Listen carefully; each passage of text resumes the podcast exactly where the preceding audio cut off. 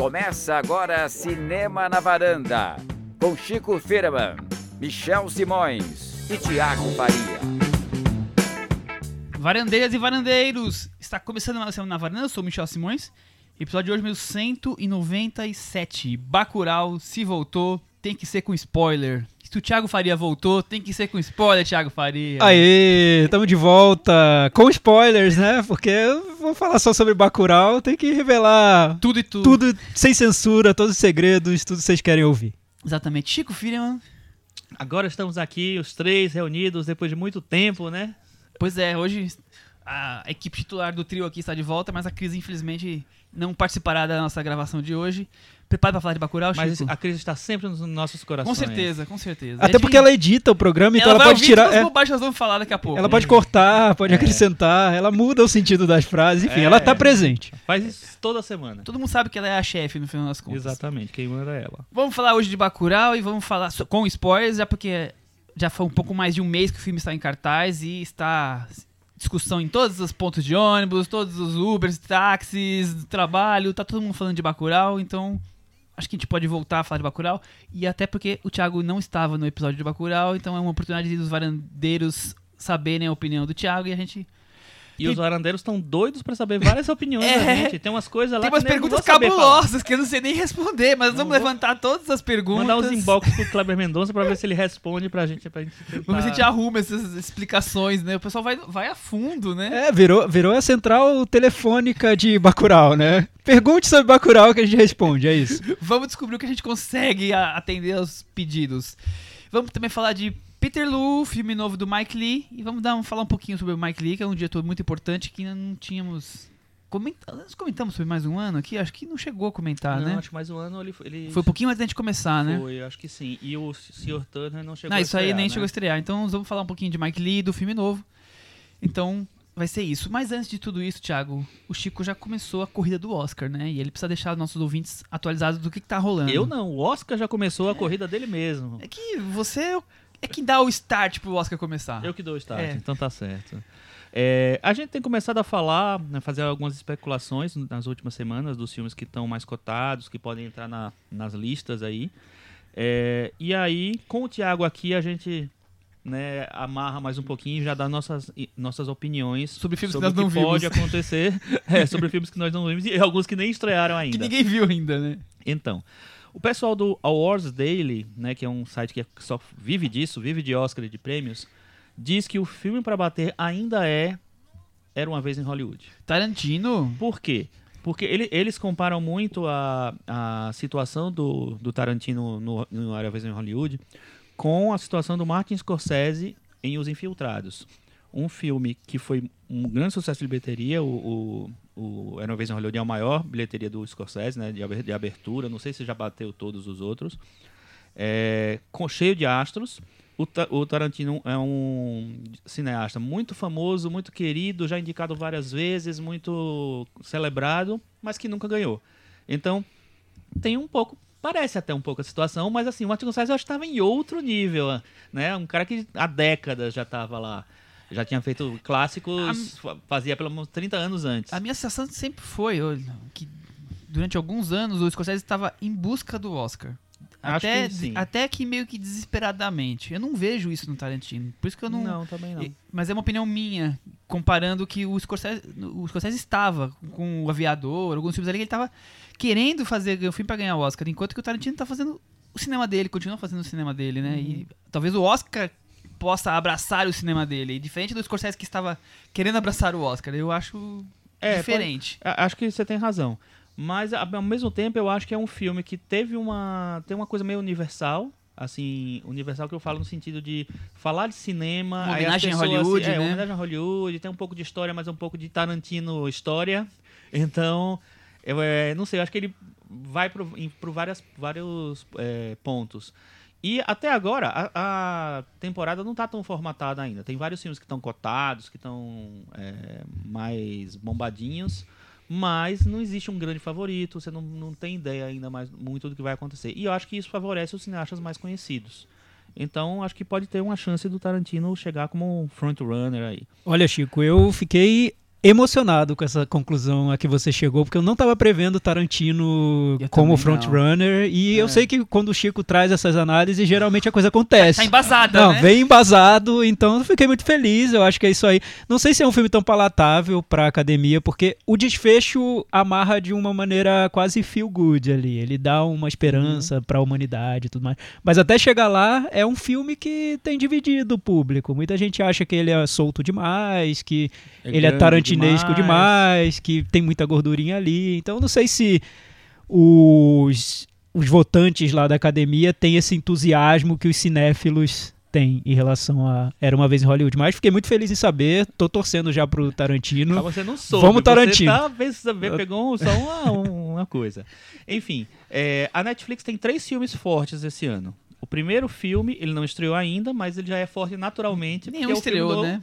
Martin Scorsese, Sim. né? Que é o The Irishman, um irlan- irlandês. Ele até tá, ele diminuiu um pouco a, a, a posição dele nos rankings, porque os filmes foram é, estreando, sendo vistos, e aí o que tava mais cotado lá desceu um pouco para poder. porque os outros surgiram, né? Então foi uma coisa, um movimento natural. É, mas eu acho assim, é um filme grande, tem, é, pelo que eu vi, tem uma grande transformação de, de, de, é, rejuvenescimento do, do Robert De Niro. É a volta do, do Tarantino com o Robert De Niro depois de. Acho que. Do Scorsese. de- é, do, do Scorsese, desculpa, com o Robert De Niro de- desde Cassino, então faz, sei lá, 20, 95? deve 23 fazer anos. Por aí, né? 23, 24. Então, 23 anos que eles não trabalham juntos. é, e é o, a grande parceria né, do, do Scorsese e do, do De Niro. Então, é, o filme tem o Al Pacino, tem o Joe Pesci de novo. É uma história de máfia, é uma história de é, real. Tem um filme que promete ser muito grande. Então, acho que tem todos os elementos para estar lá bem celebrado.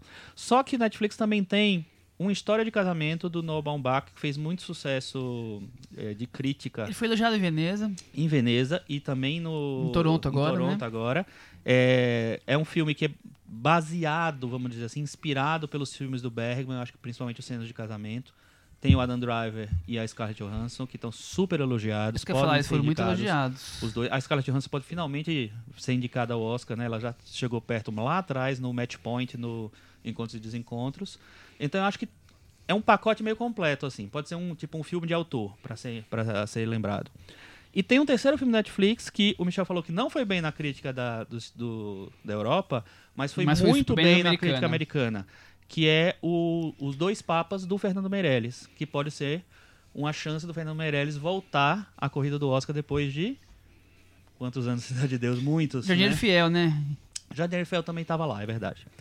Então, o que, é que vocês acham? Assim, Netflix tem três filmes. Com certeza, três filmes vão ser indicados. Talvez eles consigam dois.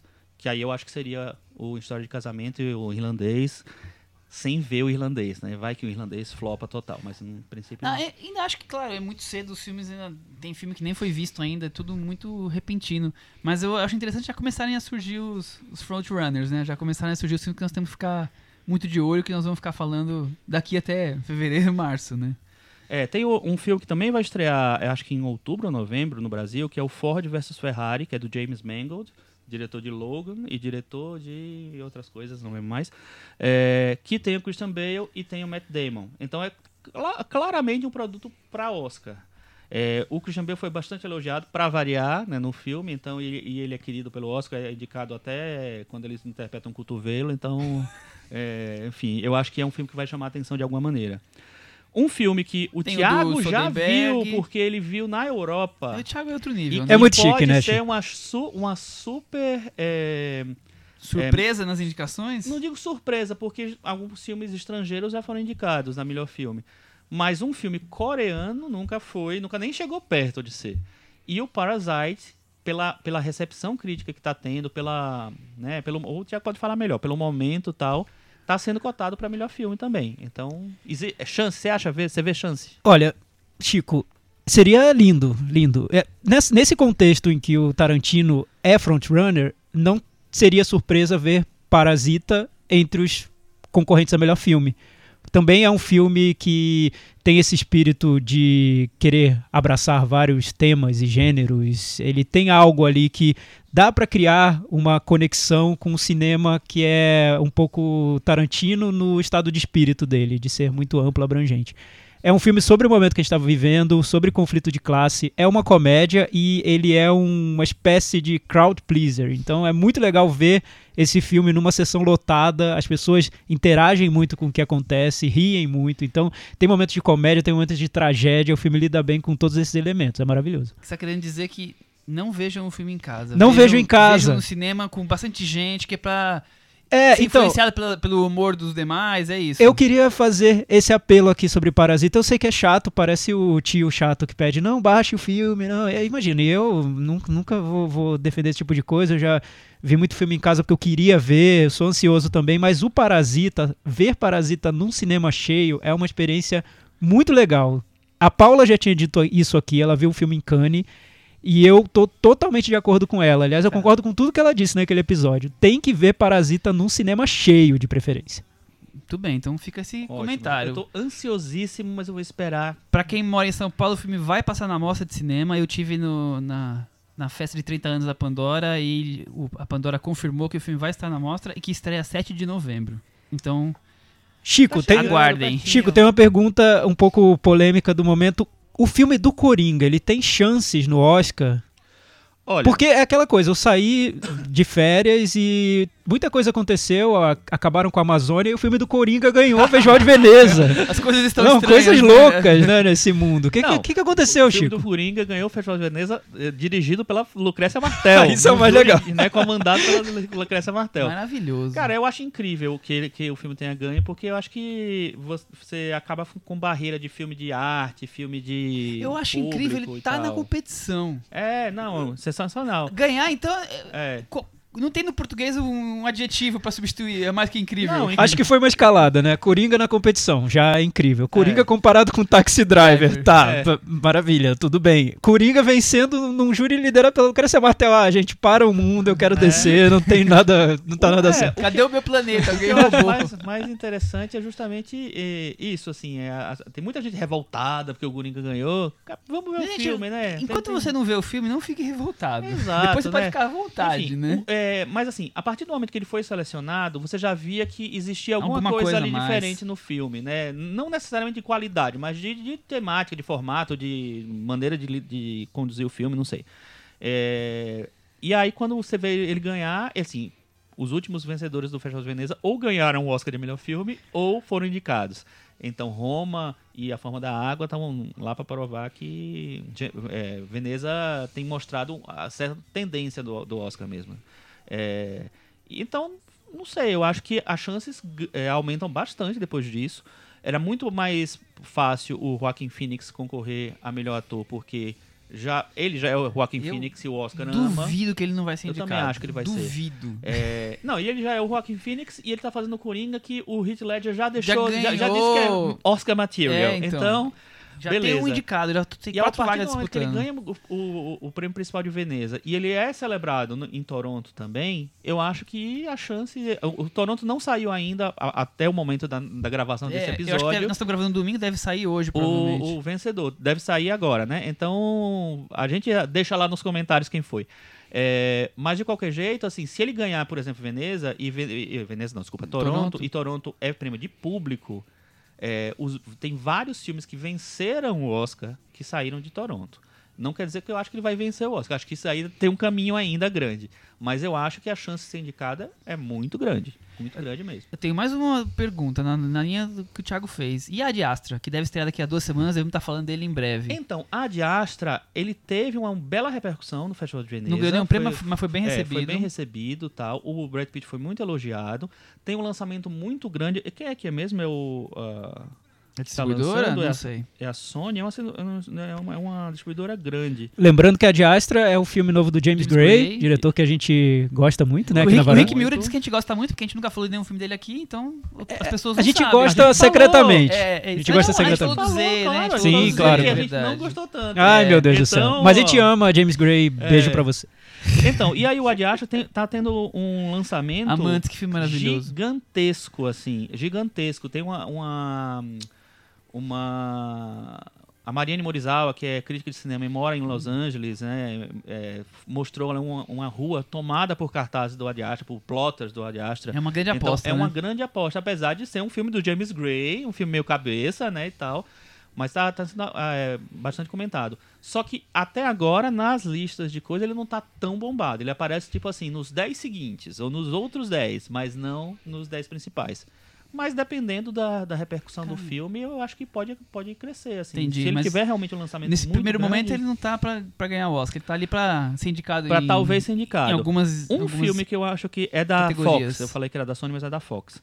Um, um filme que eu acho que tem chance de aparecer lá, que inclusive não estão dando tanta bola ainda, mas eu acho que tipo é muito, muito é, uma fórmula muito para Oscar, que é o A Beautiful Day in the Neighborhood, que é a versão ficção do, do, Tom Mr. Hanks, né? Rogers. É um encontro lá do cara que vai. O, o- o repórter que vai é, é, entrevistar o Mr. Rogers, que já. Né, o, Você comentou rapidamente o, na o semana passada. apresentador americano da criança, da criançada e tal.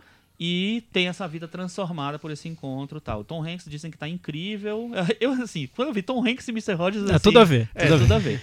Então eu acho que esse filme tem chance de crescer.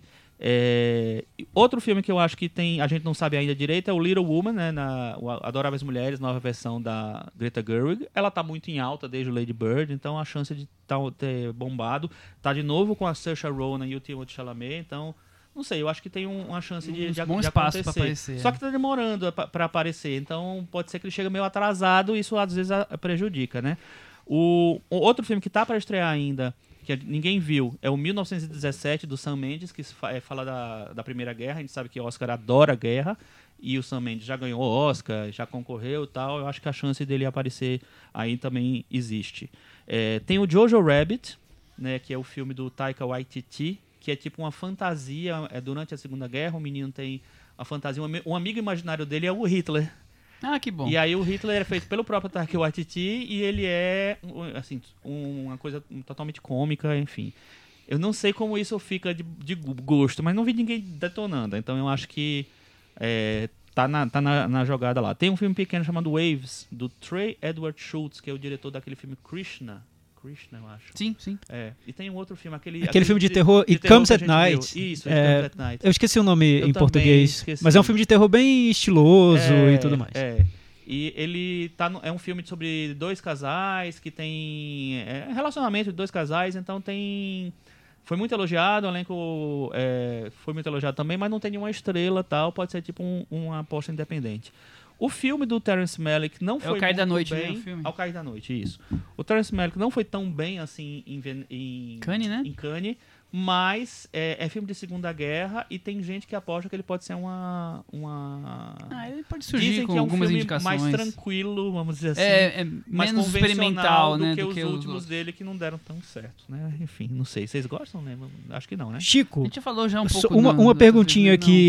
É, Brasil. Brasil tá nessa fila do pão ou não? Vamos ver, assim, A Vida Invisível passou em Toronto, é, foi elogiado, ele já vinha com bastante elogio de Cannes, ganhou prêmio em Cannes. E, e como ganhou prêmio importante, e é um filme mais. tem uma- um formato, eu já vi, né, o filme. É, mas não vou dizer convencional, porque ele não é tão convencional assim. Mas é um filme mais dramaticamente mais tradicional. Ele, eu acho que, e ele vai ser lançado pela Amazon. Eu acho que ele pode ter uma chance mesmo de, de se tiver repercussão grande assim.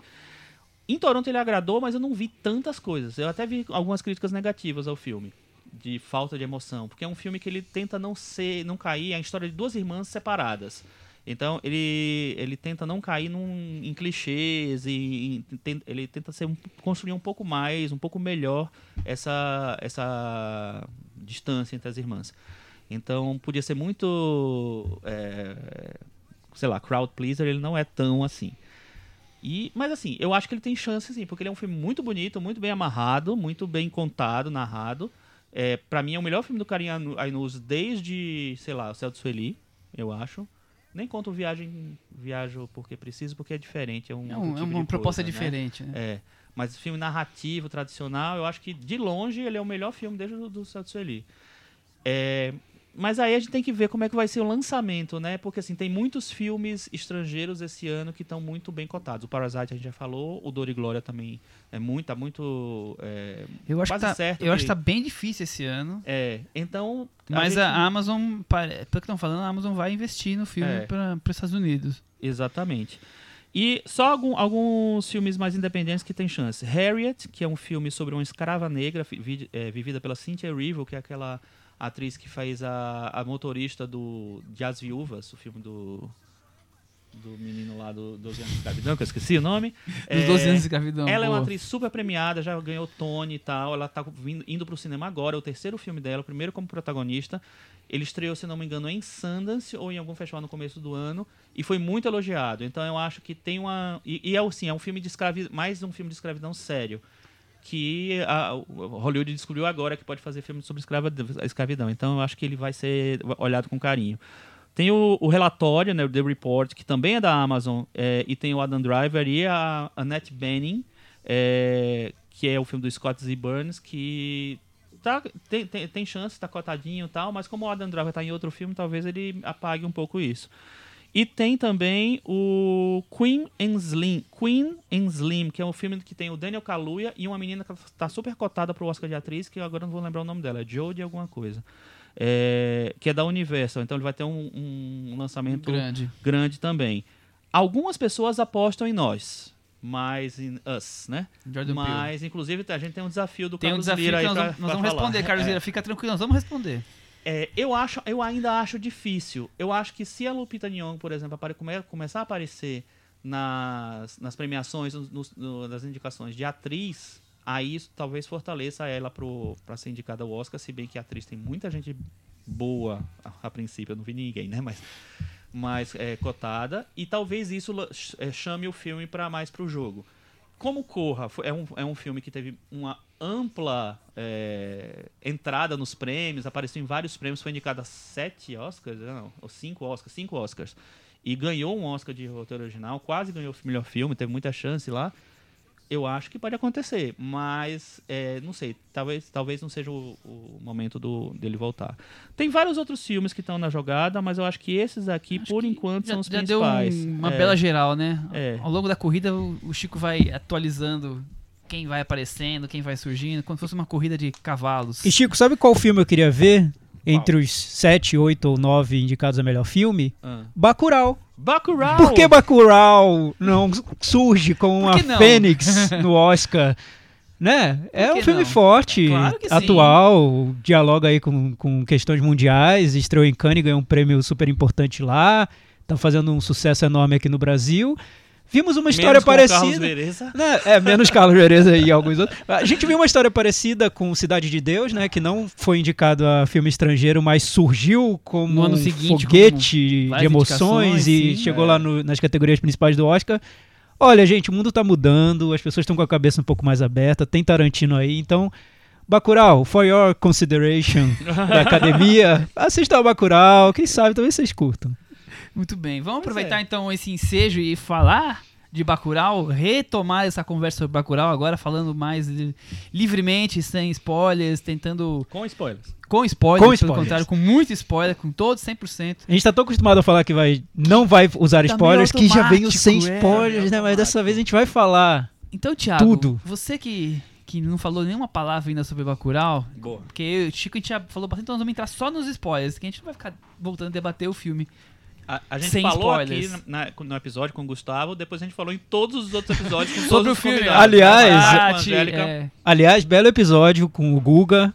Guga devia ser elenco fixo, eu acho, né? Vamos, Eu trazer o Guga logo Guga pra toda varanda? semana? Vamos ofici- oficializar Eu acho isso? que ele, ele toparia, não sei. Mas adorei o episódio. Vocês mandaram muito bem na minha ausência. Acho que ninguém sentiu minha falta mesmo, Como né? assim? Eu acho, foi Apenas aquela a coisa. gente, né, Michel? Só, só que Só o. a gente já sentiu a sua falta enfim. e o público então tá aí desesperado pra saber qual Tá a sua certo. opinião sobre Bacurau, É, então, Thiago só, já começando pra. Eu adorei o filme, eu acho que é um dos melhores do ano. Na minha lista vai entrar lá nos top 5, com certeza. É, só não é o melhor do ano, por enquanto, pra mim, porque tem esse maldito Parasita. parasita, ocupando Olha. aí o. Enfim, que eu acho. Mas são filmes, como eu disse, que dialogam. Uma sessão dupla desses filmes seria algo. Vocês veriam como as coisas se conectam, como são filmes muito parecidos, nessa, principalmente nessa discussão de conflitos de classe. Mas antes de falar sobre tema, que eu acho super importante, é um filme. Bacurau é um filme muito amplo, ele, ele quer abraçar muitos assuntos, muitas discussões, muitas reflexões, muitos gêneros. É, cabe muita coisa dentro do filme, acho que por isso que ele provoca tanta tanta discussão, tanta controvérsia, tanta disputa. Às vezes eu, eu li muito sobre o Bacurau e às vezes parece que as pessoas estão discutindo questões que são diferentes dentro do mesmo filme, né? Então as pessoas discordam por motivos diferentes ao falar sobre Bacurau. É, mas antes de falar sobre tudo isso, eu acho que é importante falar sobre como ele funciona de uma maneira cinematográfica, já que é um podcast sobre cinema, a gente ama cinema, tá sempre falando sobre isso. Eu acho que Bacurau, antes de tudo, é um cinema muito potente, ele funciona como cinema. É um filme que o, ele quer transmitir uma sensação de mal-estar, de raiva em relação ao mundo em que a gente vive, a questões nacionais, enfim, e, e vários outros assuntos também. internacionais, e ele consegue transmitir. Parece uma coisa boba que essa, essa esse sucesso ao conseguir tornar a intenção da, do sentimento do filme algo palpável, algo que chega ao espectador, parece bobo, mas não é bobo, é super difícil e o Bacurau consegue isso. Você assiste as sessões do filme e você nota que o público fica mexido pelo que vê na tela, né? Ele quer participar, ele quer se manifestar. Essa catarse que o filme quer transmitir chega no público de uma maneira que é incrível, é, é, é muito direta e para que isso aconteça é necessário usar vários elementos cinematográficos de uma maneira muito segura, muito precisa, e o filme tem isso. Então, antes de mais nada, ele funciona muito bem como cinema, ele é muito forte como cinema. É, eu concordo totalmente, a gente comentou isso aqui é, da outra vez, que assim, é, é, talvez ele não seja o melhor filme do Kleber Mendonça, mas ele é o filme narrativamente mais bem resolvido do Kleber Mendonça, porque eu acho que ele se aproxima mais de um, de um cinema mais popular, popular no, no, bom sentido, assim, um, um, cinema que tem o público também como um, um, objetivo. E ele é um filme que ele acho que ele cap, captura o, o um mal-estar mesmo de agora. Não só do Brasil, do Brasil principalmente, né? Porque eu acho que ele fala diretamente, mas do mundo, né? De como o mundo tá sendo visto pelas pessoas, por todo mundo. E eu acho impressionante como ele consegue incomodar. Ele me incomodou de várias maneiras. Ele estômago, na, né? transmi na duração do filme ele me incomodou às vezes positivamente, às vezes negativamente. Eu saí da sessão é, com, com aquela. Sabe quando você sai com, com a cabeça cheia de, de ideias mesmo, querendo compartilhar com outras pessoas e querendo discutir o filme. Então eu acho que eu passei mais tempo lendo sobre o filme do que se eu tivesse visto cinco sessões do Bacurau. Uhum. É, ele instiga muito o, o, público. O Kleber, a gente já tinha falado sobre isso aqui no podcast. O Kleber ele faz um cinema que está sempre se comunicando com quem vê de uma maneira provocativa mesmo. Parece que ele quer é, começar uma discussão, ele não quer encerrar a, a conversa, ele quer provocar, quer, quer perturbar mesmo. E, e o Bacurau, para mim, em vários momentos do filme, eu me peguei incomodado com o que estava na tela, com o que a tela reflete do país onde, onde a gente está vivendo, das questões mundiais do momento e também do próprio cinema, como ele usa elementos de, de vários movimentos brasileiros do passado, como ele atualiza isso e dialoga com isso. Eu acho que é um filme que ele é muito vivo, né? Você sai da sessão querendo, ele continua existindo na sua vida. E não passa, viu? Porque nós já vimos o filme faz o quê? Umas 5 semanas, Chico? Por aí. E ele continua na nossa vida, Thiago. Você viu faz menos tempo, digo pra você que ele segue é, permanecendo e, e nos provocando. E, e, foi interessante ter visto depois da estreia, porque eu vi acho que duas semanas depois da estreia. Então eu já entrei numa sessão, a sessão tava cheia, mas você notava ali no público, no início da sessão, alguns já, já com aquela Sabe intenção de, de, E também de, de mostrar que não é. O filme não era tudo aquilo que estão dizendo, né? Não é. O hype tá um pouco demais. No fim da sessão, o público todo tava entregue, aplaudindo, rindo, gritando. Então, é como um, um cinema popular nesse sentido que o Chico trouxe, de é um cinema que, que provoca uma resposta direta no público, em que encontra essa sintonia com quem está na plateia, ele é perfeito. Eu acho que o cinema brasileiro. E, e eu vi isso no Aquários, no filme interior do Kleber. No final do Aquários também tinha uma reação grande do público. E aí a gente pode discutir se essa reação tem a ver com política, tem a ver com país, tem a ver com. Mas é uma reação que o filme provoca. A gente vê vários filmes que querem transmitir esse tipo de, de sensação, que querem instigar, provocar, incomodar, que não conseguem. Então, é, e, e, e essa, esse impacto que ele provoca tem técnica envolvida, não é algo Sim. bobo, não é porque ele está só jogando para um discurso que o público quer ouvir ou usando fra... não, não é isso. É cinematográfico, é recurso técnico. Então o filme tem um mérito aí que está sendo pouco discutido, eu acho. As pessoas estão discutindo mais as mensagens que o filme traz, as alegorias né? e tudo, e não tanto a parte, o, o que ele tem de tecnicamente eficiente mesmo. É um filme muito forte. Eu acho que por isso que ele ganha prêmio lá fora, ele impressiona o Festival de Cannes. Imagina, é, vocês- realmente vocês acham que ele ganharia o prêmio de júri no Festival de Cannes por causa da situação política atual do governo Bolsonaro? Não. Ah, ele é. ganha porque é um filme muito forte, cinematograficamente falando. ele- Só o Carlos ele- Vereza acha que sim. É, ele consegue ser universal, né? Por mais que os países não tenham uma realidade como, como uma cidade tipo Bacurau, mas, mas Mas eles. Eu o tema que... se consegue se multiplicar de maneira universal. E acho que é universal no segredo. tema e universal no cinema. No cinema, Exato, é. Porque exato, o que eu falava sobre a semelhança que eu vi com o Parasita é que você nota que tá, existe uma tendência hoje no cinema mundial, não só de filmes que tratam de temas sociais, mas que tratam de uma maneira muito vibrante, de uma maneira incisiva mesmo, que transmitem essa raiva, esse mal-estar e fazem o, o espectador participar dessa sensação. O, o, o Parasita e o Bacurau são irmãos nesse sentido. Uhum. Muito bom. É, Vamos começar então agora a falar de spoilers, dúvidas e tudo mais. Primeira coisa que muita gente pergunta e fica até em dúvida, talvez algum detalhe tenha escapado, por que, que tanta gente fala que o filme é futurista, mas ocorre, sei lá, amanhã, ou depois de amanhã? Vocês viram elementos, é, enxergaram elementos que indicam por que, que o filme seja futu- é futurista ou não? Não sei se futurista é a palavra. Eu acho que talvez a, é, é- Sei lá. Ou não tá acontecendo hoje? Esse É, filme não tá ou- ou- acontecendo ou na hoje data ou de hoje. realidade paralela, não sei, porque assim, como ele usa muitos elementos de cinema de gênero, né, como ele, ele dá uma embalagem para o filme de, é, de um filme que não é realista muitas vezes, que é um, sabe, ele, ele pega muitos recursos de que, que você não, ah, não pega num, num cinema narrativo realista. É, quando você traz esses elementos, parece que você não está vivendo a realidade de agora. Então, eu acho que ele brinca com isso. Eu acho que isso é uma das coisas mais incríveis do filme. Porque, assim, ele pega esses elementos, ele, ele constrói a narrativa a partir disso e ele consegue ser muito preciso na mensagem política, social que ele tenta passar. Ele é, é um filme que ele é, é, é ficção, mas ele está tratando de uma coisa muito real, muito, muito é, pontual do que está acontecendo no Brasil agora. Eu acho, sei lá, trazer isso para dentro do cinema. A gente comentou recentemente sobre o, o Eles Vivem, né? O Eles Vivem do John Carpenter e, a- e a- e os filmes que são meio distópicos e ma- mais tra- é, tratam de, de política, falam de, de- do momento atual em que eles foram feitos. Eu acho que o Bacurau é um pouco isso. É um pouco, não é muito isso.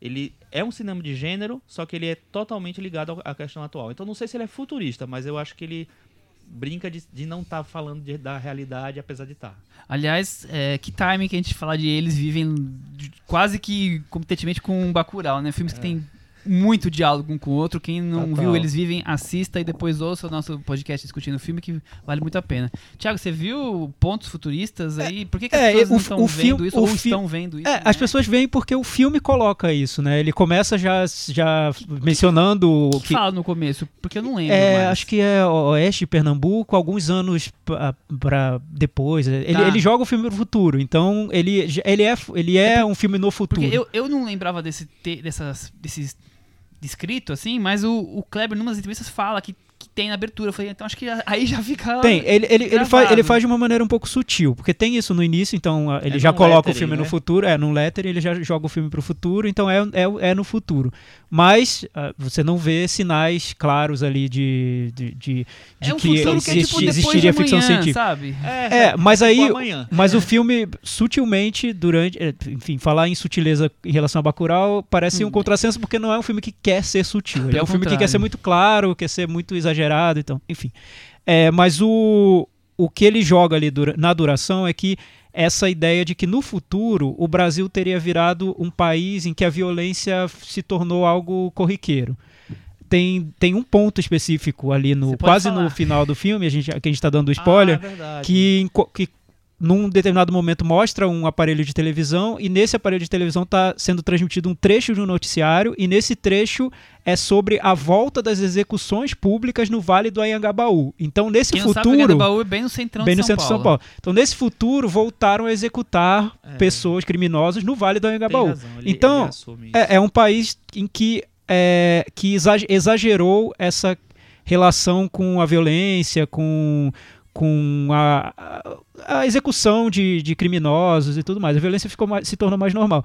E, e aí você consegue fazer uma conexão mais direta com essa trama do- dos, dos estrangeiros que chegam ao país e, e usam algumas regiões mais interioranas como safari, onde eles vão caçar moradores por diversão. Sim, eu, eu acho que eh, além da- dessa parte de- do Vale do Gabaú na TV, e como a gente tem esse textinho falando que é alguns anos pra frente, mas eu sinto que a tecnologia tá ali muito é, dom- dominada pelas pessoas de Bacurau. E se eu tiver um comentário preconceituoso, vocês me desculpem, mas eu imagino que hoje não tenha, assim, todas as pessoas de Bacurau, uma cidade como Bacurau, não tenham, todos tenham celular e tenham todo o amplo domínio da internet e estejam acostumados a ver drone, como eles falam, ah, é um drone, é um drone, como se fosse uma- não fosse um extraterrestre, um, sabe? Eu imagino que hoje no interiorzão do Brasil, nas regiões mais inóspitas, assim, longe das grandes cidades, que não tem essa proximidade tão grande com, com o celular que temos na- nas metrópoles de hoje. Então acho que isso também é um indicativo de que, tipo, isso, mas isso deve estar rapidamente para acontecer, sabe? É, nesse, é- nesse ponto eu não vejo tanto algo. Eu, eu, engraçado, eu não sei, todo mundo porque. porque na mão, quando tem É, a- porque infeliz- os, os- os sudestinos chegam, tá todo mundo lá dominando. é, todos, GPS, todos usam. sei o quê. ele- Tá- eles É têm um grupo fosse, de tipo, WhatsApp. Todo mundo, todo mundo hoje, É, mas o- daqui a cinco anos talvez esteja chegando o em que eu todos os acho lugares. é que o Kleber achou que. O Kleber, Juliano, sei lá. Pra, pra eles era uma coisa meio superada. Eles não queriam tra- tratar disso. Não queriam tratar que não chega a internet. Não, no- eu tô querendo lugar. dizer assim, é, é o Não, futuro logo entendi. ali. Eu entendi, então é, é uma coisa tipo assim, pra eles já. Que eu acho que realmente já deve estar super. A gente viu também aquele filme do Marcelo Gomes, é, o, o documentário, né? Você assistiu, né? Assisti. O do carnaval, esqueci, eu, eu estou esperando o carnaval passar. As pessoas já estão. É uma cidade pequena, no interior de Pernambuco. É tudo bem que não é tão é, pequena quanto o Bacurau. Mas é, todo mundo já está conectado, já tem uma, uma coisa ali. Eu acho que, na verdade, assim, eles não quiseram tratar disso. Eles, eles já passaram para frente e talvez isso caia. Até na, na questão de, de ser um filme mais pro futuro, isso entra como uma coisa normal. Mas Não eu... me levem a mal, tá, gente? Tem, tem Não, a gente internet em todos os lugares do Brasil. Não vamos falar que, eu, gente- que eu tô achando que não tem, que as pessoas Mas, não é- mas, sabem é bem, usar. mas é bem sutil tá, essa. tá mais comum, tá mais no dia a dia. Mas é bem TV. sutil essa relação com o futuro. Sim, é, é muito diferente sutil. do, do Divino Amor, por exemplo, que é um filme que tenta criar um cenário mais do- distópico do que seria o Brasil no, no futuro. Acho que não é tanto o objetivo do, do Kleber e do Juliano nesse caso. E algum, em algum, num certo ponto eu fiquei até pensando se eles talvez tivessem incluído esse viés da narrativa depois de ter terem preparado a trama, porque não é, não é tão fundamental para o que está acontecendo ali e talvez sirva mais para justificar essa subtrama dos estrangeiros chegando e, e aquilo tão comum, tão normal, aquele playground que, que o interior do Brasil se, to- se torna para quem chega aqui para se divertir e não está nem aí para o país. Do que pra- algo integrado. né? É, ou, ou do que algo integrado realmente a essa narrativa principal de um povo que se re- re- re- revolta e se une contra um É, inimigo. mas eu acho que tem um artifício aí nessa escolha que quando você faz simplesmente no dia de hoje, você tá fazendo uma fantasia. Quando você fala que é daqui a alguns anos, você tá fazendo uma crítica que isso, de uma coisa que pode se tornar a acontecer, entendeu? É. Eu acho que aí, aí tem um. Que- Tem uma vantagem de você falar que é daqui a dois, três anos, por exemplo. É, o que, o que Você eu pode acho. brincar, tipo assim, ó, nós podemos estar chegando nesse nível. É, é, é, eu acho também que Da tem, violência, que, né, que no tem caso. uma coisa que além dessa coisa da, da, da relação direta com o futuro, eu acho que tem uma relação direta com é, é tipo assim, eu enxergo um filme também como uma alegoria, não só como isso, mas co- também como uma alegoria. Por quê? Porque o filme, eu, e eu acho que isso fica muito claro. É uma, até uma das perguntas que fizeram pra gente. O que é que vocês acham daquele negócio que eles tomam lá, que eles ficam doidões, tá, o que lá, do psicotrópico. psicotrópico? Eu acho que é, é- tem duas coisas pra mim que eu leio. Inclusive pode, pode não ter nada a ver com a, com a ideia do- dos diretores, mas eu acho que pra mim tem a, tem a ver com a proposta do filme.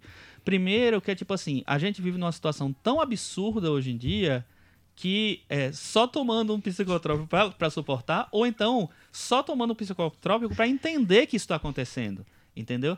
É, é uma, uma, leitura que eu faço. E a segunda é de, de mostrar que, que é uma realidade muito. É, muito atordoada, muito fora da, fora da casinha, muito, sei lá, distópica, louca. Então, assim, é, o, aquele, aquela coisa pode estar acontecendo só naquele naquele ambiente de alucinatório ali, entendeu? Posso, posso trazer mais duas leituras para o psicotrópico, Sim, já que perguntaram?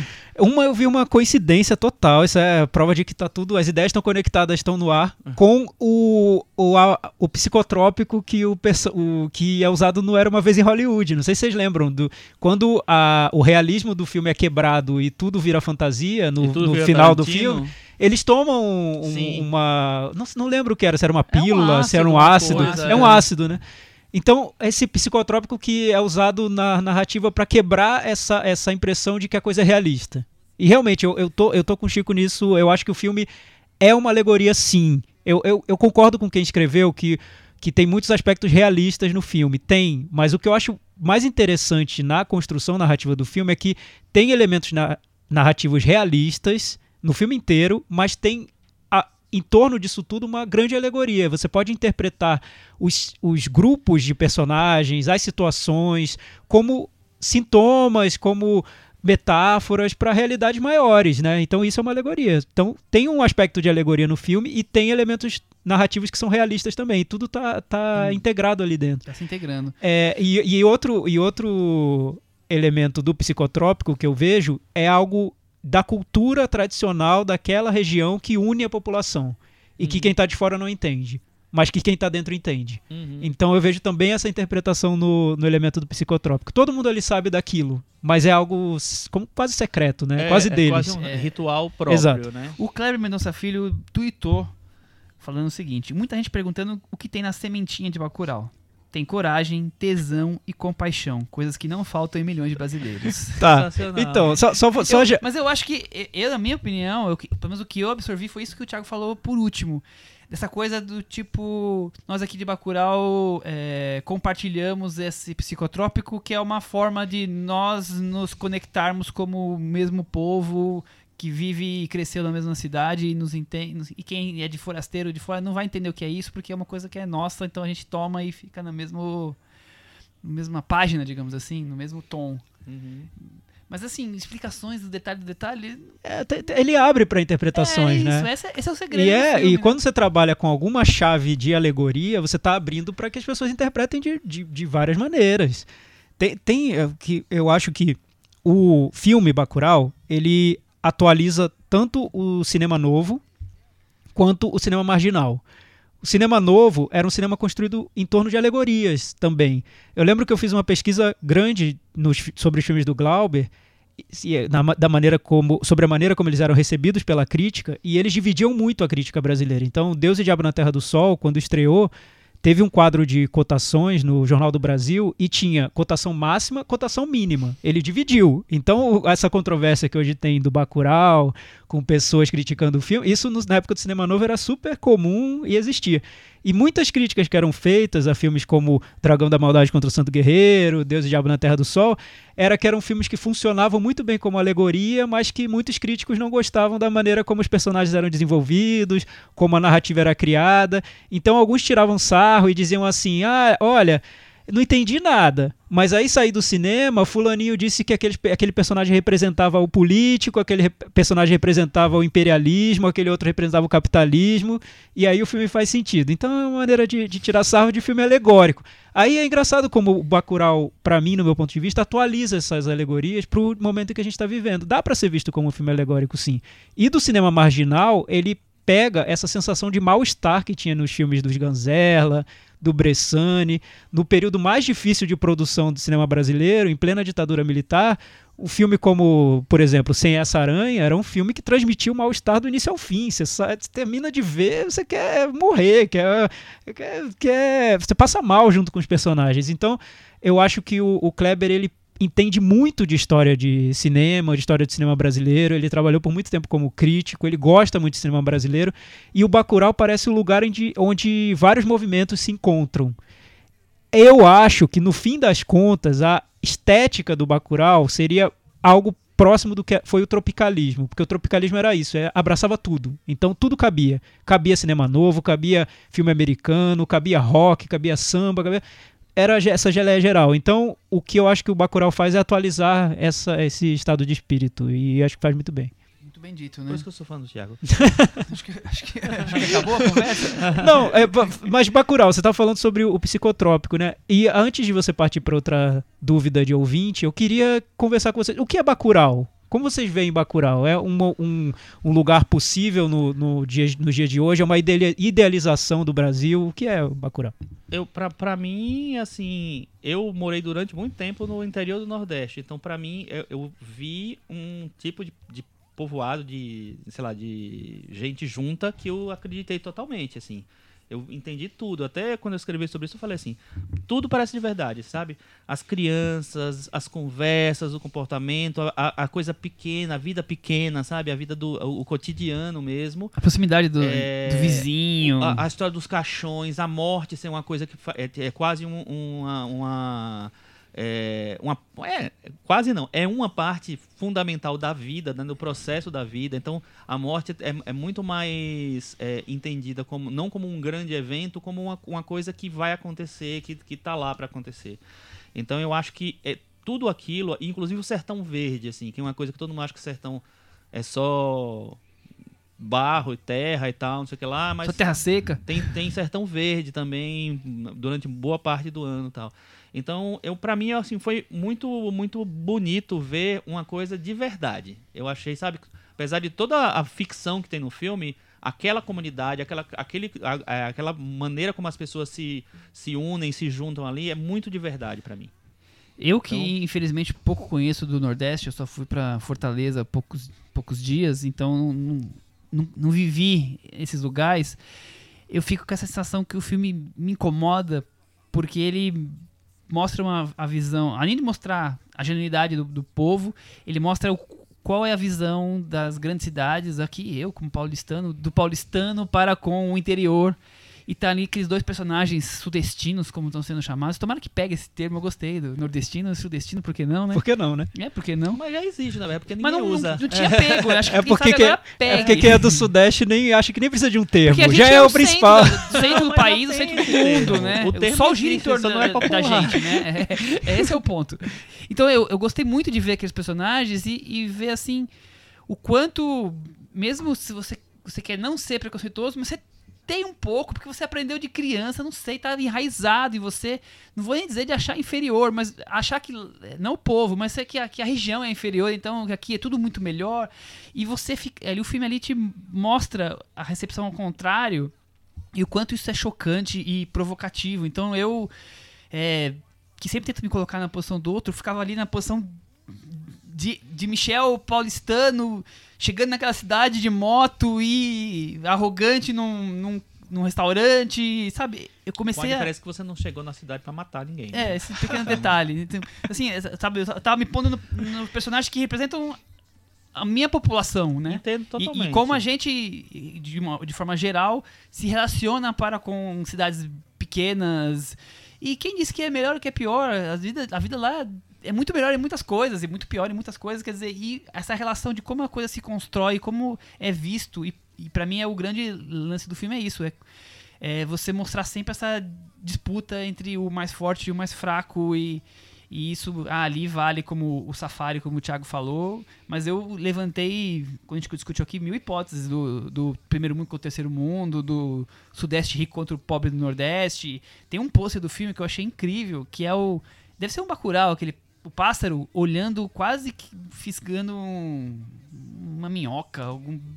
É muito isso, é o mais forte comendo o mais fraco, né? Então, Uhum. tem esse safari, essa coisa desumana, essa coisa da violência, que, claro, os dois diretores estão querendo dialogar com esse princípio de violência desenfreada que temos no Brasil, mas temos em vários lugares do mundo, tá aí, Nova Zelândia sofreu com um atirador, outros países também tem essas coisas, então assim, tá muito enraizado isso, no, por isso que é universal, e ao mesmo tempo essa coisa do, da disputa de classes, né? E do mais forte sempre passando como um trator em cima do mais fraco, a ponto de achar que pode simplesmente brincar de safari.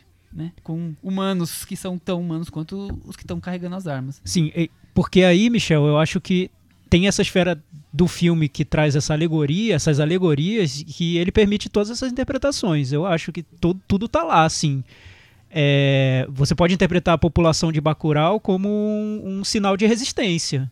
A população que resiste ao- a, um inimigo que, que quer destruí-la e que é muito forte. Enfim, dá pra interpretar o filme de uma maneira bem básica, né? Como quase um- uma fábula, né? Dá pra, Sim, dá pra exibir no, no Iraque e eles vão entender perfeitamente sobre o que a gente tá O Iraque vai entender É, perfeitamente. dá pra exibir na França, eles vão entender. Porque são países que já tem, tem um histórico de guerras, invasões, todo, todo país tem.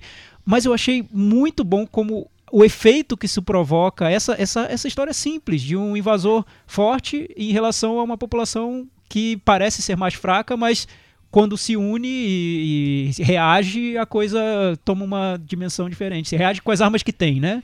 Então, eu, eu achei muito curioso o impacto dessa historinha simples, né, direta, que já foi contada várias vezes, né, e já existiu, ou ocorreu várias vezes, por exemplo, na Guerra do Vietnã, ocorreu, é, o impacto disso no Brasil. Como as pessoas se reagem, reagem de maneiras, às vezes, é, com, é, com um incômodo, como se o filme não pudesse é, usar recursos de, por exemplo, de reação violenta em relação à à ameaça que chega a Bacurau, que o filme é violento demais, que o filme está usando a mesma arma violenta que hoje é pregada por quem defende o governo Bolsonaro, enfim. Ele provocou um incômodo tão grande que eu acho que o incômodo em si mostra muito sobre como o brasileiro vê essa questão da resistência, né? Total, Que é um total. país que não está acostumado a resistir, a brigar. É, talvez seja isso. Talvez essa, essa, esse incômodo venha Vem daí. daí, né? Eu queria falar mais duas coisinhas. Mas peraí, primeiro porque eu sou fã do, por, Por isso que eu sou fã dos dois. primeiro porque assim, concordo totalmente com você. Acho incrível essa, essa, essa coisa de, de você é, mostrar assim como o filme mexeu com você pessoalmente nesse sentido de mostrar o quanto a gente pode ser ter pré-julgamento, sabe, sabe, É, em relação às coisas. Eu acho incrível quando um filme faz isso, ainda mais no modelo como um filme de como o Bacurau. Porque primeiro que ele trata de muitos temas, muitos, são muitos temas. Tem um tema principal, vamos dizer, mas tem muitos temas pequenos. E esse é um deles, eu acho. É tipo assim, olha só como a gente é, pensa de uma maneira estúpida, sabe? Então, é, eu acho fantástico quando o filme mexe com, e, e faz assim, questiona você mesmo, o jeito que você aprendeu as coisas. Que a gente fica lá pagando, né, de ah, nós somos os democratas, nós somos os, os que não tem preconceito, Puro, tal, bonzinho. De vez em quando vem um filme dar uma porrada na gente, assim, e, e- e chama a gente pra realidade. Eu acho que esse filme faz isso, assim, eu acho, acho demais mesmo. É, e outra coisa é fazer isso num filme, num filme que é cheio de. em, sei lá.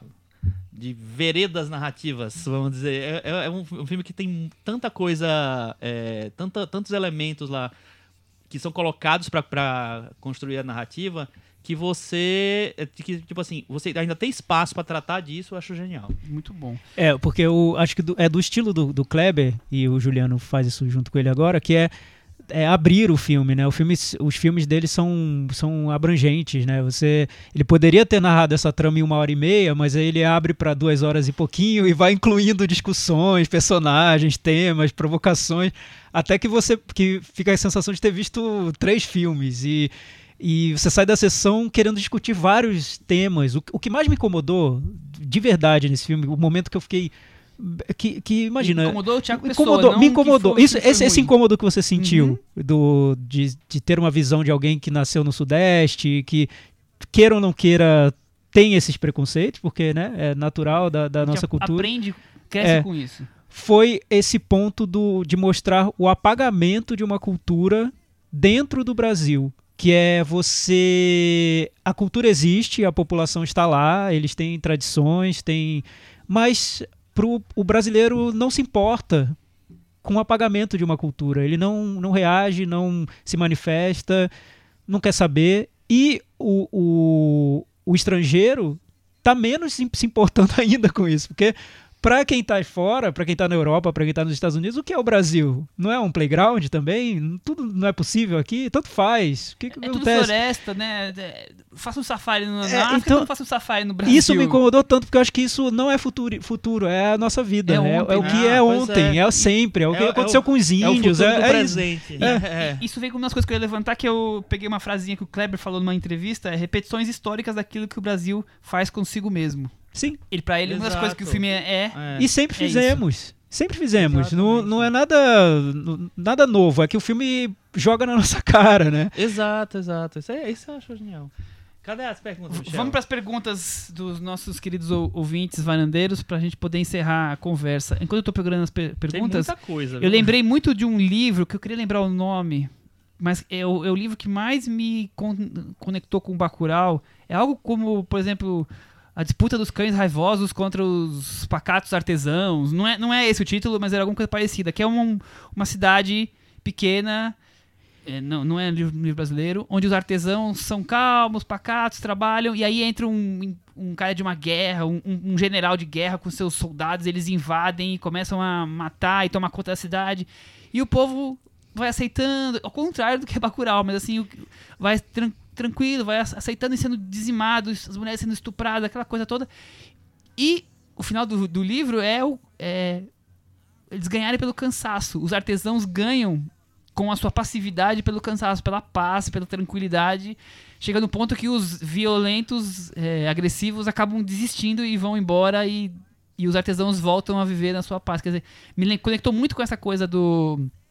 de vir um povo e massacrar o, o, povo que estava lá tranquilo, mas no, no caso do livro é a mensagem é oposta. Aqui, Bacurau é um filme sobre resistência, né? Ali a resistência era nós vamos, não vamos sair do nosso tom. É, eu li pequenininho, fininho, mas eu lia, sei lá, 30 anos atrás. E, e, é- e é alegoria, né? Porque É, é o, o Kleber e o Juliano não estão dizendo pra gente pegar em arma e acordar o Lunga e sair e, e abrir o museu. Não é isso, gente. Vamos, vamos Pelo sério, sério. é, pelo é, contrário. tem, tem coisas que me chocam ainda, que é como é simplista o raciocínio da- de muitas pessoas em relação a um filme, é uma obra de arte, Já- é uma obra de ficção. Gente, metáfora, alegoria. Ele não tá pedindo pra gente pegar em arma e sair atirando em todo Pelo mundo. contrário, é, É, é um filme sobre resistência. É, é a resistência palavra, pode ser feita de é. várias maneiras, né? Então, dúvida. se- vamos seguir. Thales Salgado, como enxergam o fato de que a igreja ter se tornado depósito? À primeira vista parece simbolizar a separação de igreja e Estado. O povo deposita a crença no conhecimento e história e isso diminui a necessidade de um terceiro espaço de comunhão. O microcosmo do vilarejo estar resolvido em questões de liberação sexual os torna independentes dos dogmas? Difícil, é, é interessante. Quem é hein? a pessoa? Thales Salgado. Thales, eu, eu acho que tem fa- faz sentido. Porque eu vejo um pouco o Bacurau como, por um lado, ele é, ele é bem realista nessa maneira que o, como o Chico descreveu, ele conhece mais do que eu também. Eu conheço o Nordeste, mas não nessa profundidade toda. É, ele é bem realista na maneira como ele constrói a- uma comunidade, os laços de comunidade, mas ele também tem uma camada de idealização no sentido de qual é o Brasil que a gente quer, né? É, qual o Brasil que o Kleber quer, que o Juliano quer? Talvez seja esse, o Brasil de Bacurau. E, e nesse ponto, essa, essa discussão sobre on- onde entra a igreja nesse Brasil, é, é, eu acho interessante, acho que o filme traz sim. Porque ele joga com onde entra a política, num, num, num país que, seria, que teria fortes laços comunitários, por que, que o, teria espaço para um político, um político que manipula a, a população? Talvez não, talvez a população fosse mais ativa nesse sentido. Então, eu acho que tem um, um quê no filme de idealização, de, do Brasil que pode ser sonhado, né? E não o Brasil que existe. Eu acho que de uma maneira sim- simplista, você poderia falar que onde você guarda as armas é o local onde você menos esperaria que o seu inimigo fosse procurá-las. Por aí seria a igreja. Mas acho que eu acho que o Kleber e o Juliano não escolheram o depósito de armas na igreja só por causa disso. Eu acho que deve ter alguma coisa que você tá, como o Thales levantou, como o Thiago falou aqui, de mais mais elaborado, a alegoria dessa relação da igreja com o Estado. Eu acho que tem muito mais, mas por um lado, a gente. Nas guerras a gente encontrou. Eu fui na, agora na Europa e tinha um, um local onde se esconderam os, os oito paraquedistas que tentaram matar um, um cara da- da- nazista, esconderam dentro da igreja. Então, sabe, a igreja sempre foi um, uma, um local seguro, dentro do que pode ser seguro. Entre os outros locais, a igreja seria o mais seguro de todos, né? É, mas no filme a igreja praticamente assim. é, perde o sentido de igreja, né? Ele- Ela é muito mais o. É quase um espaço físico que eles ocupam ali. Não sei, eu acho que. Eu gostei da, da- da- do que o Thales falou, eu gostei do que o Thiago falou. Eu acho que tem. é, que tem um pouco disso também da. Sei lá, de, dele, deles terem desenvolvido um tipo de, de cotidiano, de vida, em que a igreja ocupa um papel talvez não tão determinante, assim. Eles criaram as, as próprias regras deles, não sei. É, é uma comunidade que você nota que é mais libertária, né? Em tudo, É. na sexualidade e tudo mais. E pode parecer até irreal, e eu vi algumas pessoas criticando, como se fosse um pouco ingênuo, né? Ah, Bacurau, então, tudo de bom acontece em Bacurau. As pessoas de Bacurau são boas, são perfeitas, são maravilhosas, enquanto todo o resto do país é feito de gananciosos e tudo. Então, é, quando você analisa o filme de uma maneira mais alegórica e menos direta, menos realista, esses elementos começam a fazer sentido de maneiras diferentes. Então, ele não está querendo dizer que, que o Nordeste só tem gente do bem, enquanto o resto do país só tem gente do mal. Ele está querendo mostrar que na, aquela realidade de Bacurau seria uma possibilidade de um Brasil diferente que está sob ameaça. Então, vamos tentar né, analisar o filme além do que está muito Óbvio. jogado na tela.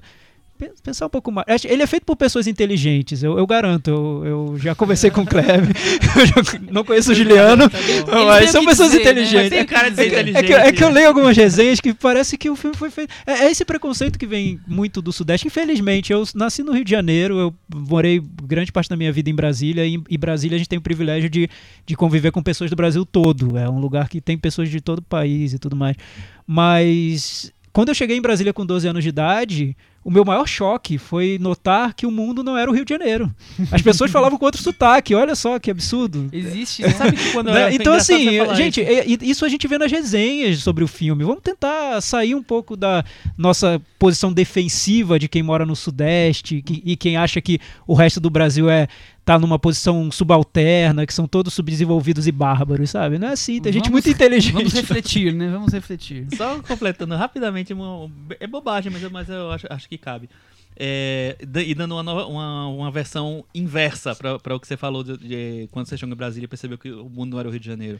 Eu, quando era criança, assistindo as novelas da Globo, eu ouvia sotaque paulista, sotaque carioca, e pra mim, eu não percebia que eram dois sotaques diferentes. Pra mim era um único sotaque, Diferente que era o do diferente seu. do meu.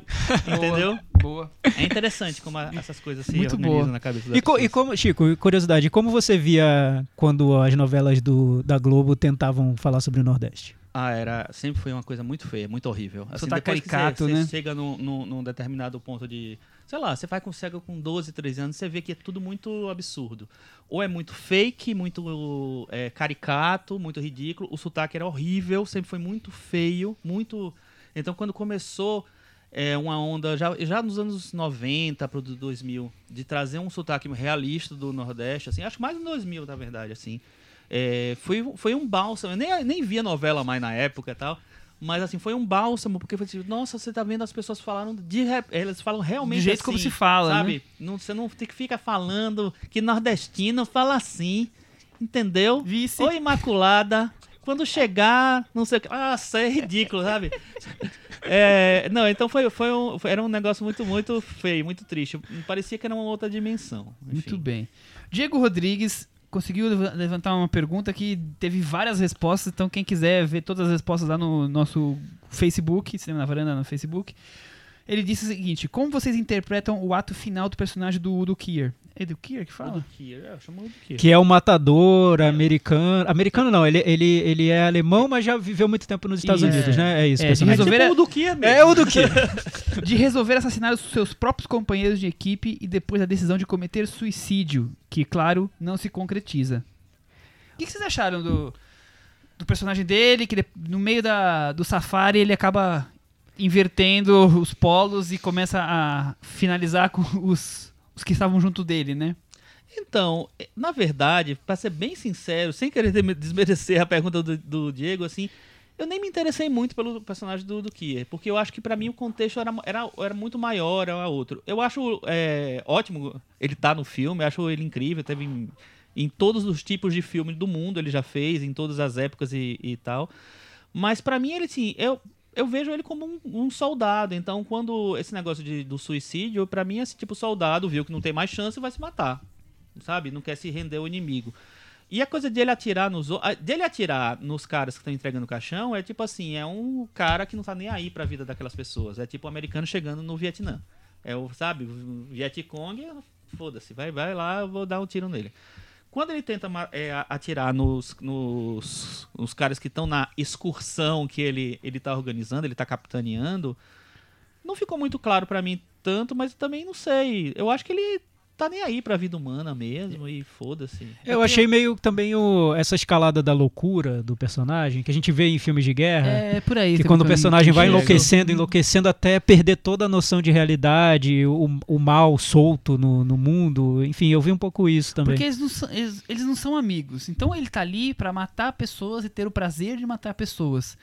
É, para ele deixar de atirar nos locais e atirar nos gringos que tão gringos quanto ele, não consigo ver muita distância. Então eu acho que é muito assim, ah, vou, atirar nesses. Já que tá todo mundo matando eles, eu vou matar também esses os que vieram junto comigo e dane-se, eu tô aqui pra, pelo prazer sádico de matar, de atirar, como se estivesse atirando num animal na, na África, que também é outro absurdo, né? Sim, Mas- sim. Tem- mas- é, é- é outro paralelo super interessante. Porque Porque também imagina, a imagina gente uma- fala de safari, e tudo bem um safari na África pra matar animal, não é tudo bem. É, então, e- eu acho que aí é a riqueza do filme na possibilidade de interpretações que ele traz. Eu imagino um, ativista ambiental assistindo a esse filme e tirando uma outra conclusão, porque realmente ele cria uma conexão com o safari. Até na, na roupa que os personagens Totalmente. vestem é a roupa de safari. Total, é. Então, é isso. Tem É. essa outra possibilidade. É o forte contra o fraco. E, e temos Uhum. várias esferas em que é, tem essa luta entre Mas forte e é, fraco. eu acho que é literalmente um Sim, safari. sim, pra é um ser safari. E, e- e é pra mostrar como é banal, como o americano tem essa coisa, o americano, ou sei lá, o cara que tá num. O sei lá, poderoso que gosta da o violência, poderoso vai, que tem é. o poder, que tem, que tem o dinheiro na mão, como ele enxerga todo o resto que não é ele como uma coisa a serviço dele. Então que ele pode explorar, matar, sabe, é, sei lá, fazer tudo, abusar de qualquer maneira, de várias maneiras. Eu acho que é, é- é muito é, essa coisa da relação do poder mesmo. E, e falando isso como, como cinema, né, na forma do filme, eu acho, e agora que a gente pode dar spoilers, eu achei muito legal como muito moderno até nesse trecho do filme, como ele vira uma espécie de game, né, como o Kleber e o É, Juliano, esse é o ponto. eles usam a estética de um game pra pra mostrar como a violência se banaliza. Eu, eu não esperava isso do filme, dentro daquela estética do vamos falar sobre o sertão, vamos falar sobre o interior, tá? Eis que surge a, a estética de, de videogame. Eu acho que o cinema do, do Kleber, junto com o Juliano nesse filme, ele tá num patamar de discussão internacional entre os principais diretores do momento. Ah, com Porque certeza. e, e a altura mesmo, e, e em alguns, alguns elementos acima de muitos deles. Nesse, por exemplo, juntar, misturar gêneros, combinar gêneros dessa maneira é muito radical, não é, não é tão, tão simples comum, assim. né? A conversa, volta a falar, vale muito a pena que tem muita gente que discute com, com a pergunta do Diego, o Sandro Serpa, o Vinícius Vé. Eu, eu vi, Michel, que, que muitos no também final- falaram sobre a questão do desfecho do É, filme. eu antes de eu chegar do desfecho, só pro o final, o, o Argemon que já esteve aqui com a gente, ele, ele entrevistou o Kleber e ele fala que, segundo eu- a informação do Kleber, ele é um agente do caos, um gremlin, como o próprio Kleber chamou. O Antônio Neto pergunta se a chave do tudo é o museu. Vamos Essa falar sobre mim- o museu, então. Essa pra mim é, é a pergunta mais importante.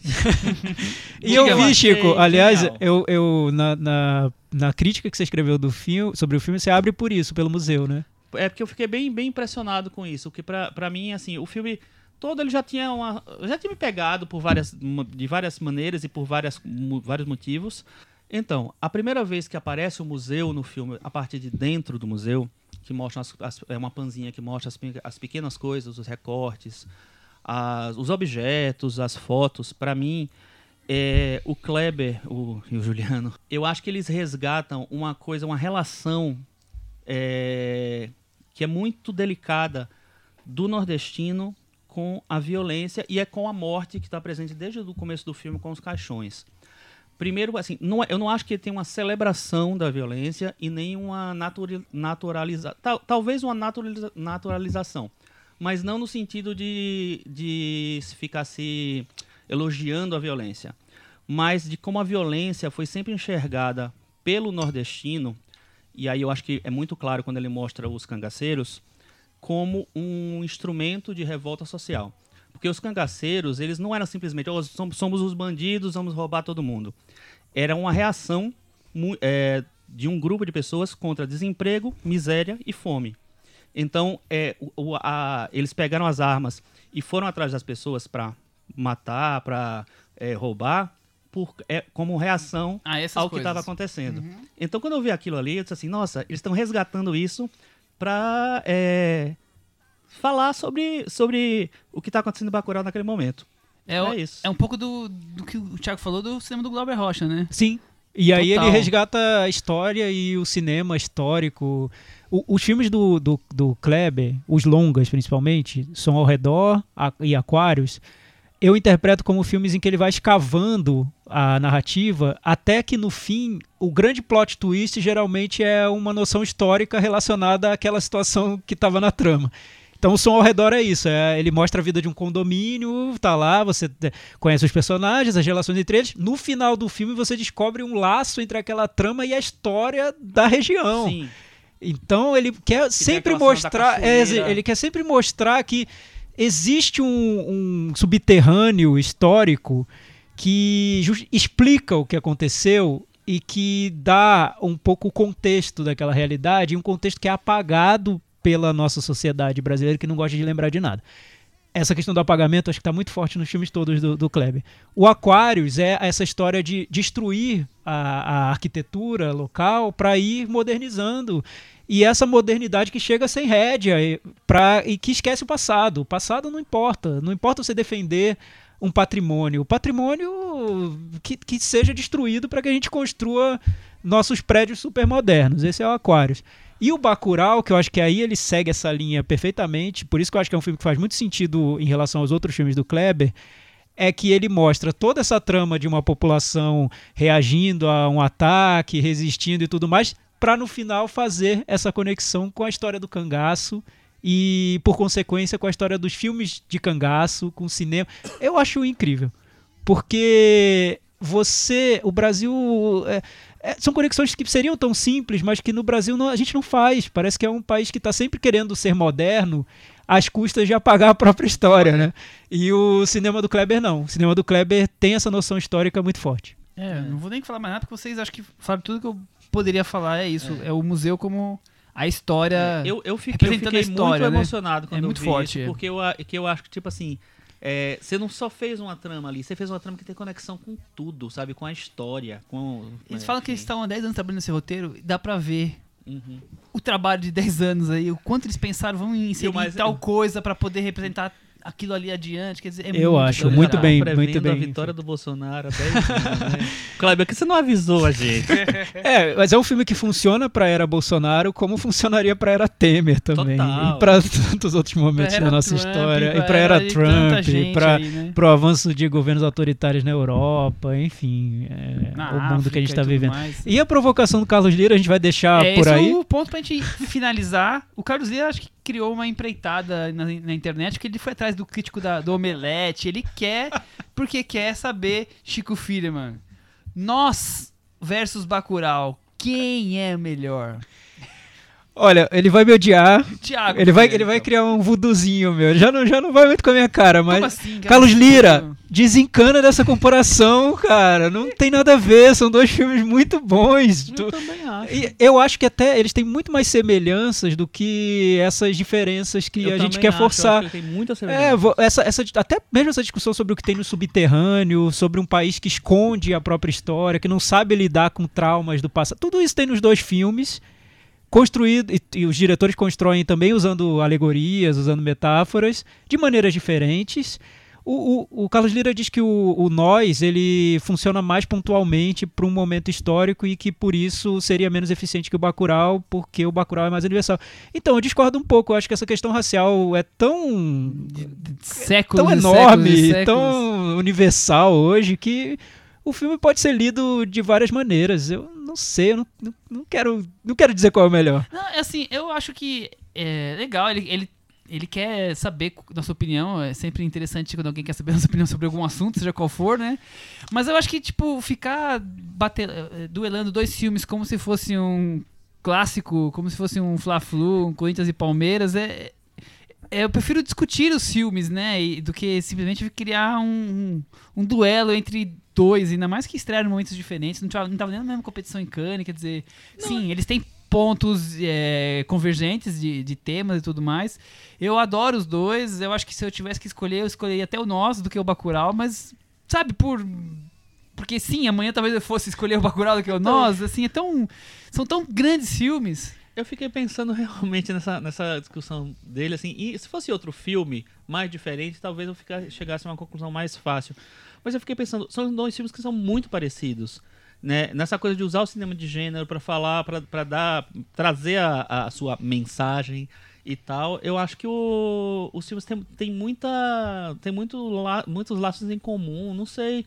Eu não consigo. Eu tô com com o Thiago, não consigo Empate, identificar agora, não. empate. Os dois filmes hoje estão no meu top 10, talvez no meu top 5 do, do, do Do ano. ano. É, Não sei, talvez. no- Deixa eu, no final do ano eu descubro quem vai entrar primeiro. São dois dos grandes filmes do São, ano. são, certeza. são. Isso é, eu acho. Carlos Lira. São dois filmes que estão no meu top 5 É, também. Fica calminho, Carlos. E, Vai. e to- os dois são bons, tem, tem, tem espaço pra todo mundo. É. Eu acho que seria até, faria até mais sentido comparar, sei lá, Bacurau com Aquários, né? Porque aí você pega uma obra de um diretor e compara. Sim, mas são bem diferentes também, né? É. Bom, vamos encerrar. Respo- Acho que espero, espero que tenhamos respondido todas as dúvidas dos nossos queridos ouvintes. Se não, vamos discutindo, vamos trazendo, vamos conversando aí nas redes sociais. Aproveitem as redes sociais para usar para isso, que foi super legal a conversa sobre Bacurau. A gente vai abrir, o, a gente vai abrir o Disque Bacurau. O Chico vai ficar lá 24 horas num celular atendendo nossos ouvintes. Sensacional. Agora Vou vamos, fazer a voz da Sônia Braga. vamos pra guerra. A gente não tava na guerra até agora, mas vamos pra guerra. Vamos falar de um filme sobre guerra. Peterloo, filme do Mike Lee. Mike Lee é um diretor britânico, 76 anos. Eu fui ler um pouco sobre, a- sobre ele e eu achei interessante que ele disse que quando ele mudou pra Londres, que ele vem de uma cidade do interior da Inglaterra, é, o primeiro filme que ele viu no cinema de Londres foi Sombras, do Cassavetes. E dali ele se apaixonou pela questão da improvisação. E é o- um dos temas mais fortes do cinema do Mike Lee. Quem gosta, acompanha, tem até cursos sobre atuações estilo Mike Lee. Ah, é? Mike Lirianas. Exato. É, nun- nunca vi esse termo, mas alguma coisa do tipo, porque o Mike Lee tem muito forte isso da improvisação, né? Sim. Ele fala que os diretores favoritos dele são o Jean Renoir e o. Eu não sei falar o nome dele em indiano, Satyaj Rai? Rai? Ray. Rai, isso. O Ray, o Ray, sei lá. É, ele diz que o meu combustível, Mike Lee, é o público. Então, foi algumas coisas que eu tentei captar dele. É, ele é muito forte ainda na questão dos, das interpretações improvisadas e dos dramas sociais, né? Por mais que ele tenha feito recentemente filmes mais históricos, mas os dramas sociais são os, os grandes destaques dele, né? Classe operária, as relações familiares, Eu né? Muito ele é um dos forte. diretores, se não o diretor, que melhor é, traduz o quem é esse britânico. Médio. É, do- da base, na verdade, né? A Esse média britânico baixa. operário, esse britânico trabalhador é, comum. Eu, eu, eu acho que ele consegue traduzir isso de várias maneiras em, em vários sentidos. Não necessariamente falando de coisa social, de política, mas fazendo um cinema que é isso. É curioso porque é, ele e o Ken Loach acabam andando por essa seara, mas eles fazem dois cinemas completamente diferentes, né? O Exato. Ken Loach mais, talvez, panfletário, Sim. e isso não é crítica, isso é uma característica, enquanto que o Mike Lee tá mais no drama do- daqueles personagens, É. né? Quando eu, quando eu falei, falei isso, assim, porque o, o Ken Loach, te- teoricamente, é o cara que mais De aborda todos, esse sim. universo. Mas pra mim, o Mike Lee, ele vai mais profundo no, no trabalhador. O Ken Loach discute mais as, as situações, eu acho. Concordo. E você, Thiago, o que você acha do Mike Lee? Eu concordo, é isso mesmo, mas acho que além do, do seguir esse lado do discurso mais voltado pro social, ele, o Mike Lee é um, é um diretor bem engajado também, ele passou a ter uma preocupação estilística muito forte, então é, são filmes que são, têm um cuidado formal enorme. É, cada quadro de, de, de um filme como o Peterloo lembra obras de arte e tudo. Ele, ele tem esse, esse, esse cuidado formal. E vale lembrar que na, na Inglaterra, no Reino Unido, o Mike Lee é Deus, né? Ele é, É, um dos super- grandes É, diretores. diretores, é. E é um cara que tem prestígio internacional enorme. Quando ele lança um filme no Festival de Cannes, geralmente é, vira o filme mais elogiado, Ele é ou um dos mais elogiados. né? Porque ele é um Não, dos grandes fora nomes isso, ele é um cineasta que é amado pelo Oscar. Desde o do Segredos e Mentiras, os filmes dele sempre têm algum tipo de atenção do Oscar. Eu acho Por- que ele teve sete indicações, indicações pessoais Oscar. dele no, do Oscar e até em filmes que não tem tanta repercussão como o Sr. Turner, que foi o último, né? Ele teve quatro indicações técnicas pro Oscar, né? Até porque o filme, assim, não sei se vocês assistiram assisti, o filme. assisti. É um filme muito bonito, visualmente É, é lindo, é lindo. O filme, assim, é, é- Porque é de um, de um dos maiores pintores ingleses É. e o filme tenta, Tenta simular um pouco isso, o é. que Quadros, seria, né? o que seria ver um quadro dele. Esse é o 23 terceiro longa dele. A gente falou rapidamente aqui de Sr. Turner e Segredos e Mentiras, mas ele tem, entre outros destaques, o Naked.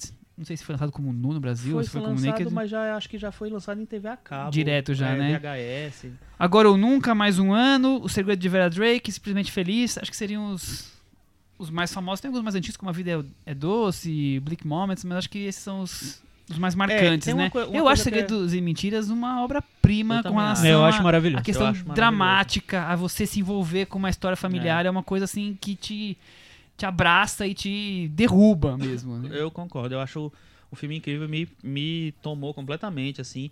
Foi um filme que foi engraçado porque ele passou em Cannes, né? Eu acho que ele Sim. ganhou melhor atriz em Cannes, não sei se ele ganhou algum, não lembro se ganhou outro prêmio. E ele não foi, ele não foi lançado na temporada do Oscar, até porque as pessoas não imaginavam que ele fosse chegar ao Oscar. E aí ele chegou muito forte ao Oscar. Ele teve indicação pra filme, pra direção, pra atriz, pra atriz coadjuvante e pra roteiro. Foram cinco indicações. E desde então o Mike Lee apareceu muitas vezes no Oscar. E o o Segredos e Mentiras, assim, eu acho que além da grande interpretação que ele tem da Brenda Blessing, que tá maravilhosa no filme, pra mim ela tinha que ter ganho aquele Oscar. Tudo bem, a Frances McDormand ganhou, mas ela, ela podia ter empatado.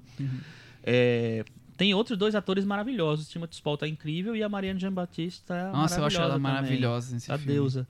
Então é, é um filme que funciona pra mim em todos os níveis. E dei muita vontade de ver agora, rever, porque eu não, não revejo desde a da época. Ele tem uma, o Mike Lee tem uma inspiração teatral sempre muito e forte. Ganhou a atriz e a Palma de Ouro. Ah, ele a tem um, é, pois é, ele tem uma inspiração teatral forte e acho que nos melhores momentos ele usa essa influência pra criar personagens muito densos, né? Você Super, sente super. que teve uma construção daqueles personagens intensa mesmo. E- O Lee tem uma, uma grande carreira em teatro também, então por isso que o cinema dele tem muito de teatro, tanto o Segredos e Mentiras, o Agora ou Nunca, os filmes mais dramas familiares tem muito de teatro, mas também essa coisa de denso, os personagens profundos, né? Ele vai no, no detalhe do detalhe. Mesmo quando ele faz um filme leve como Mais Um Ano, que é sobre um casal de terceira idade vivendo já tranquilamente e a em sua órbita tem personagens com dificuldades que usam eles como como um, um- um colchão, uma proteção pra se libertar, pra falar, eles estão ali. Mesmo assim, é um filme que vai nos personagens de maneira densa, né? Por mais que seja mais os personagens estão bem os dois, então é coisa mais Não, tranquila. sempre. Ele sempre consegue fazer Ele isso. sempre, inclusive nos filmes. Ou quase sempre. É, não, acho que é, eu acho, eu acho que sempre. Inclusive nos filmes que ele, em, em que teoricamente são mais leves, tipo assim, o Simplesmente Feliz é um filme que é, é mais leve, mais ah, é uma personagem sunshine, né? Nossa, eu detesto. Ah, Não, eu então, é. Michel, é bom, foi bom você ter tocado nisso, porque eu saí do Cris filme não tá muito. i- Então, eu saí do filme irritadíssimo com a personagem, Ah, eu porque eu adoro. achei muito chato. Eu não queria conviver com a personagem. Mas depois eu pensei tanto nela durante a semana que me fez ver que o filme constrói muito bem aquela personagem. Constrói, Ah, constrói. Então Ele é uma vantagem do filme. Me irritou de um jeito profundo, sabe? É, Nossa, Foi eu, foi odeio, ótimo. eu odeio muito. a personagem. Não, mas eu gosto muito. A Cris Ames que tá é passando uma- na Band, dublado, e eu tive que ver os últimos 15 minutos, porque ela falou, não, peraí, deixa eu ver. Ah, eu gosto muito porque, porque pra mim é uma personagem, tipo assim, que a, a reação dela pro mundo, ela só consegue filtrar o mundo pra ela at- através daquilo, sabe? Eu acho incrível, assim, é- é- é- eu acho super denso, assim. É, Mas o Mike Lee tem um negócio interessante, assim, que ele, o primeiro longa dele é de 71, que é o Blake Moments, e depois ele foi fazer TV. Ele fez, Fez TV durante uns 15 anos ou mais, quase 20 anos, sei lá. Ele fez muita série, mas ele fez muitos telefilmes. Tem Ele fez muito, muito telefilme. Hard Labor, Nuts in May, tem uns. Tem uns vários. Ele oito, trabalhou até com o. Tim Roth nisso durante muitos anos, porque eu acho que tem, é, tem uma cultura da, da televisão inglesa de fazer telefilmes, né, de criar telefilmes. Então ele foi trabalhar nisso e só em 88 que ele voltou pro Isso, cinema. ele ficou 27 anos mesmo. trabalhando com telefilmes ou séries, é, foi bastante, depois que ele Uhum. voltou pro cinema. Vamos falar do filme então? Vamos falar Peter do filme, Lou. então. Um pouco da história de massacre ocorrido em 1819 em Manchester, em prol da democracia, da reforma parlamentar e direito ao voto.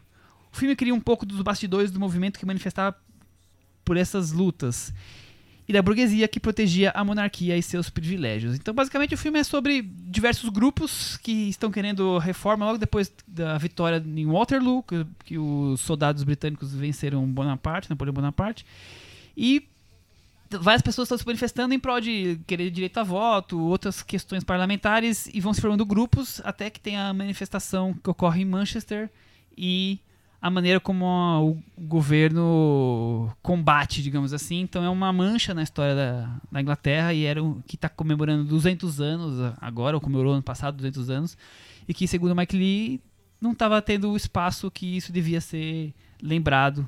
Por isso que ele quis fazer o filme. É, du- Passou em Veneza na competição e o Chico agora fale à vontade. Não, duas coisas só. A, a primeira coisa é o seguinte, assim, ele, é, esse período histórico, eu estava lendo sobre isso, é um período que parece muito com a situação, talvez, do cangaço do Bacurau, do, enfim, que é resgatado no Bacurau. Que é o seguinte, era um momento em que as pessoas é, passavam, tinha muita fome, muita miséria, muita pobreza na, na Inglaterra, e naquela região de Manchester eles não tinham nem direito ao voto. Então, além de tudo, além da, da situação muito difícil para eles, eles não podiam nem, é, sei lá, ter algum tipo de de, sei lá, de representação. Então, é, é um tipo um levante popular, sem armas talvez, né? Pacífico, né? mas, mas é muito generalizado. E a segunda coisa que eu só li depois que eu vi o filme, aí já vai ser um spoiler. Será que eu falo lá agora? Olha, já falando muito spoiler hoje. Pode, pode, porque é, um- é um, é um fato é uma histórico, né? É um fato histórico, assim. É que eu tava lendo, imaginei, inclusive, assim, poxa, eu não, eu não sabia muito sobre a, a, a batalha. Eu fui o filme meio que aprendendo. Então, quando, foi, quando terminou, eu já imaginava que ia ter aquela cena lá com os jornalistas no final, que ia ter alguma coisa da, daquilo ali. É, e aí eu fui ler sobre isso.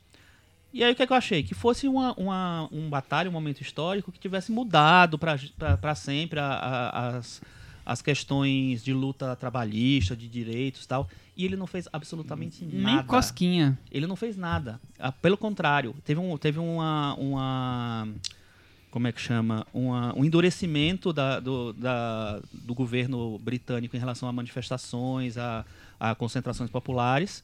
E no, na questão trabalhista, assim, outras coisas apareceram depois e ele não, eh, não É, avançou em nada. Alguma coisa então, 13 anos depois foi ter a primeira diz coisa. que hoje lá no lugar onde acontece, na, na Praça St. Peter. St. Peter e tal, tem só tipo um monumento lá e acabou. Bem simplesinho, né? É, super simplesinho.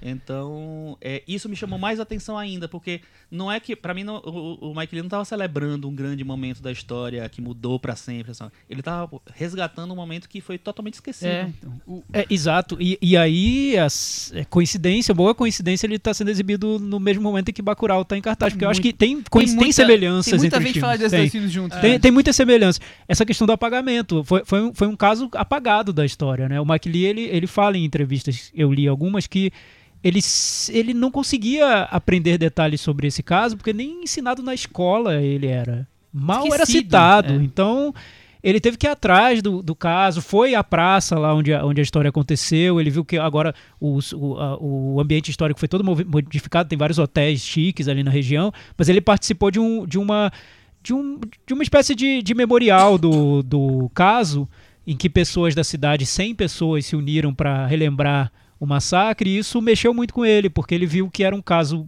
uma situação muito importante, que mostrava um momento grande de insatisfação popular, que teve várias repercussões históricas, não imediatas, como o Chico falou, mas que acabaram mostrando mudanças que vieram depois e tudo mais, mas que não é lembrado. Então o filme é uma maneira de recuperar esse fato. né? Ele deu uma entrevista pro Globo, o filme passou no Festival de- do Rio ano passado, e aí fizeram essa entrevista com ele, ele falou o seguinte: A liberdade, o direito de ser ouvido e respeitado, o egoísmo de quem está no poder. É um evento histórico que não tinha sido retratado no cinema até agora, após 200 anos, e me parece mais relevante do que nunca falar dele. Então é o que vocês Pois é, e aí, por agora. coincidência, o filme teve uma re- repercussão pífia, né? Pífia. Eu acho que é o filme pífia. do, do Mike Lee que menos teve reper- menos repercutiu. Demorou pra estrear no Mundialmente, Brasil. né? É, mundialmente. Porque Demorou o- o estrear no Brasil. estreou no Brasil e o Mais Um Ano estreou com 4, 5 anos de diferença. Então o Brasil já não tá É, mas aí- é, mas, mas mundialmente ele foi Exato. foi E se você mal. lembrar que o, o Mr. Turner foi um dos filmes mais elogiados da edição do Festival de Cannes em que ele participou, né? Sim. O Peterloo passou em Veneza. Na competição. Não- não repercutiu. Esquecido, sim. Eu, eu acho que o grande problema disso, e que tá, pra mim seja o mais problema do filme, é que o filme tem excesso de. Não é declarações, é de. Discursos. discursos, de discursos. E são tantos e tantos personagens que se você não tá tão conectado com a questão britânica e daquela época ainda, você vai achar aquilo meio aborrecido, porque um discurso, dois discursos, três, a partir do décimo, que sei lá, eu tô falando dez, eu não sei se tem dez. Mas assim, me cansa. E eu acho que deve cansar muita, muita gente, porque o filme é longo, são duas horas e meia, talvez até mais. Então é. Eu acho muito bonito o jeito que ele filma, inclusive os discursos, é até uma coisa fora do comum. Você deixa até o discurso bonito como se fosse um quadro. Eu gosto muito que ele tenta, como são vários grupos diferentes, ele tenta ir no detalhe do, um pouco de cada personagem, então trazer um pouco do da, da unidade da pessoa e, e não falar tudo do macro e ir para um pouco do micro, eu acho isso legal, mas eu acho que ele acaba cansando pela questão dos discursos. É, eu acho assim, que talvez o, o maior estranhamento em, rela- em relação a esse filme seja que o. É um, é um cinema muito diferente do que o Mike Lee faz. Sim. É, o Mike Lee sempre teve o personagem, traz o personagem pro centro do filme. O personagem, os, os personagens são, são o principal tal. Em todos os filmes dele, Segredos e Mentiras, Agora ou Nunca, sempre tem um núcleo ali que é o, que é o personagem. Nesse, como ele tinha um compromisso histórico, uma coisa de resgatar, ele queria fazer um, um resgate de uma coisa que não tinha, talvez, a documentação necessária para para fazer isso e, e mostrar várias perspectivas, criar o, Ele, o- ele não quer fazer um, um herói só, né? Ele quer que Exato. todo mundo tenha o mesmo eu peso. acho que o que é que ele faz? Pra mim, ele, ele tenta dar uma. abaixar um. Apesar de ter os discursos inflamados, eu acho que ele tenta abaixar esse tom épico do filme. E, e ele tenta muito dar um panorama geral. Então, assim, tem muitos núcleos, muitos personagens. É um filme mosaico nesse sentido, né? Tem, eh, tem vários lados, e tem lados dentro dos lados, né? Porque nunca tá, eh, existe um discurso geral, nem da parte dos trabalhadores, nem da parte do governo, né? É, sempre tem muitas vozes diferentes ali. É, e eu acho que ele tenta equilibrar meio que dando um tom documental para isso. Isso faz com que, assim, ele não consiga, talvez, é, desenvolver os personagens na, na medida em que ele fez, na mesma medida em que ele fez ao longo da carreira dele inteira, que a gente espera que os filmes dele tenham, né? E tenham, e que o. é, e isso também dificulta talvez um relacionamento mais emocional que sempre se tem, de uma maneira ou de outra, com os filmes do, do Mike Lee. Então eu acho que isso é um, um fator que diferencia totalmente o filme dele. E é mais arriscado pra ele mesmo. Eu acho que é um, um- Ele resolveu se arriscar e fazer um filme mais assim. Por mais que o, o Mr. Turner, né? Já, se, é, já era um filme que tinha uma, uma, uma coisa de época, um filme, era um filme histórico, tinha um personagem histórico, era centrado numa, num personagem, num ator, e era muito que um resgate da época, um- uma contextualização do que era aquela época ali, mas sempre filtrado por um ator. Nesse não. A gente tá- talvez tenha um personagem um pouquinho mais destacado, que é o orador lá, que é o Henry Hunt, mas mesmo assim é quase igual aos outros, né? Quase igual a, a, a, dona de casa da família, é quase igual a, a- o soldado, enfim. Eu acho que tem uma uma diferença muito grande em relação aos, aos filmes dele. Thiago. Sim, então, o que eu vejo é um filme meio metódico, um pouco frio, é, que é interessante porque ele lida muito com essa questão da retórica, né? Qual é os discursos que são construídos até que um grande ato, uma grande situação de violência vai vai explodir. Então ele passa duas horas montando essa estrutura do, de discurso em cima de discurso, em cima de discurso, em cima de discurso, para na última meia hora ele explodir a violência. E quando isso acontece, eu acho que o filme fecha um. Ele tem um, um conceito, uma ideia que eu acho que interessa muito para o momento que a gente está vivendo, que é mostrar que a violência tem um arcabouço de retórica ali, tem uma justificativa que, é, que se constrói e o filme quer mostrar mais essa justificativa do que a, a, própria violência. Mas aí eu, lendo entrevistas do, do Mike Lee, eu vejo que ele queria que o filme tivesse uma força de trazer essa história de volta e, e, se colocar no momento atual. Ele fala muito no Brexit. Eu até vi um, um trecho que ele diz: o que aconteceria se os manifestantes de Peterloo, que lutaram pelo direito de votar, pudessem viajar no tempo e percebessem que hoje a gente tem direito a votar e, faz, e não faz nada com isso. Enfim, tem um, tem um mal-estar, como tem no Bacurau, tem um mal-estar que eu acho que o Mike Lee não consegue transmitir que o Bacurau consegue e que o Mike Lee não consegue. Eu não consigo ver muito isso, sentir muito isso no filme. acho que é um filme mais metódico do que um filme de sentimento. Eu, para mim faltou um pouco essa emoção e talvez seja por isso que o Chico, é, por esse motivo que o Chico levantou, por ser um filme mais mosaico, um filme, um filme, um filme painel, assim, com vários personagens e menos um filme centrado num personagem denso, que é o que o Mike Lee sabe fazer de melhor. Mas eu acho muito interessante onde ele quer chegar e o que ele quer discutir. É um filme muito bonito. Eu só, só é... discordo de uma coisa que você falou. E, e, não totalmente, assim, eu entendo é, totalmente, mas. Entendo totalmente. Você entende, mas você tem outra opinião. Né? não, assim, eu acho que ele mostra um mal-estar. Mas eu acho que como ele mostra para um filtro mais tradicional, mais acadêmico, vamos dizer assim, eu não acho burocrático o filme, eu acho acadêmico. E eu acho que isso talvez é, segure um pouco a, a, o, o, envolvimento que o filme pode, pode provocar. É, aí eu acho que ele funciona talvez menos que Bacurau. Foi uma coisa que quando eu escrevi sobre o filme, eu fiquei muito incomodado com o filme. Depois eu até vou falar sobre a sessão dele né, que, eu, que eu vi. É, porque eu fiquei pensando assim, é um filme muito mais clássico na maneira de, de construir uma de, reconstrução de histórica. Apesar de eu acho que, de que eu acho que ele evita essa coisa do épico, de ter um grande herói, de ter não sei o que lá. Ele mostra muitas falhas das pessoas, da, é um das coisas ali. o povo é o grande herói. É. Né? E a, aí eu acho que ele, ele, ele, rejeita um pouco isso, mas ao mesmo tempo ele é muito acadêmico. É muito histórico, ele é muito documental, ele quer é, dar, dar aquele panorama todo lá.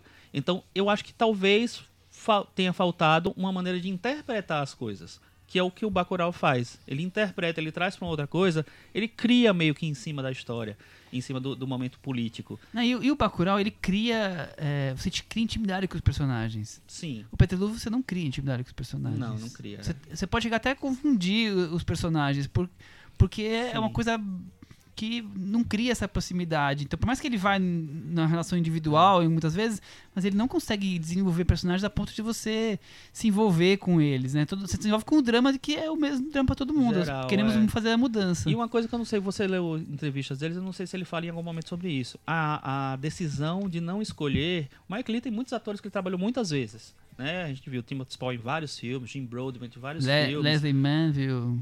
Em vários filmes. E nesse, ele parece que é um, parece que é uma escolha dele pegar atores muito menos conhecidos, é, ou quase ou nada conhecidos, e contar a história com eles. Tipo, para talvez não chamar atenção tanto pra, ou para um personagem ou para um ator, e para a situação em geral. Me parece uma intenção. Não eu sei também se, é, eu tenho toda chegaram. essa ideia, visão que é isso. É que o personagem é a classe trabalhadora, é, né?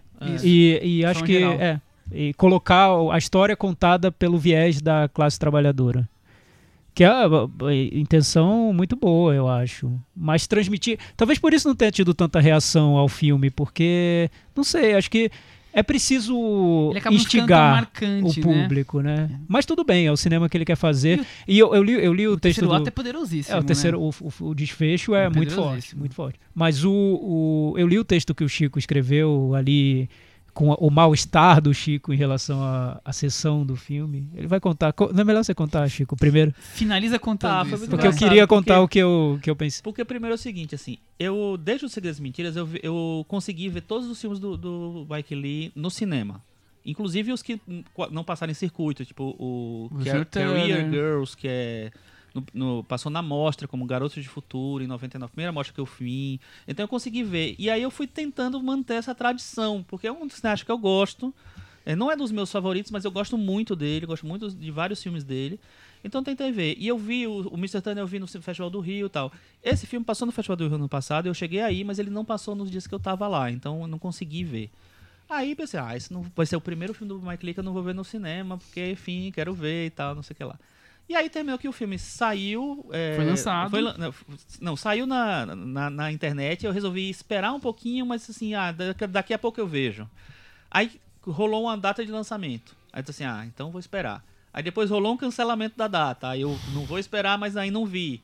E aí finalmente o filme estreia. Então teve um- um- uma situação de, eu- de expectativa que, que eu criei em relação a ele. E aí, quando eu fui ver, eu vi no dia da estreia, na quinta-feira, numa, na sala do, de cinema, quem conhece aqui do, do, do Espaço Itaú, né? No que é tipo assim, na Augusta, na Rua Augusta, que é muito. Não, foi, Ah, não, foi na Rua Augusta. Itaú, tá. É, que é super movimentada. Quinta-feira, sexta-feira são os dias que tem de Tá bomba lá, todo mundo tá lá. Só tinha eu na sala. Pela primeira Meu vez, Deus. nesses anos todos, numa sala, não daquelas salas ali, em outras salas eu já vi filme sozinho, mas foi a única vez que eu vi um filme naquela sala 3, que é muito grande.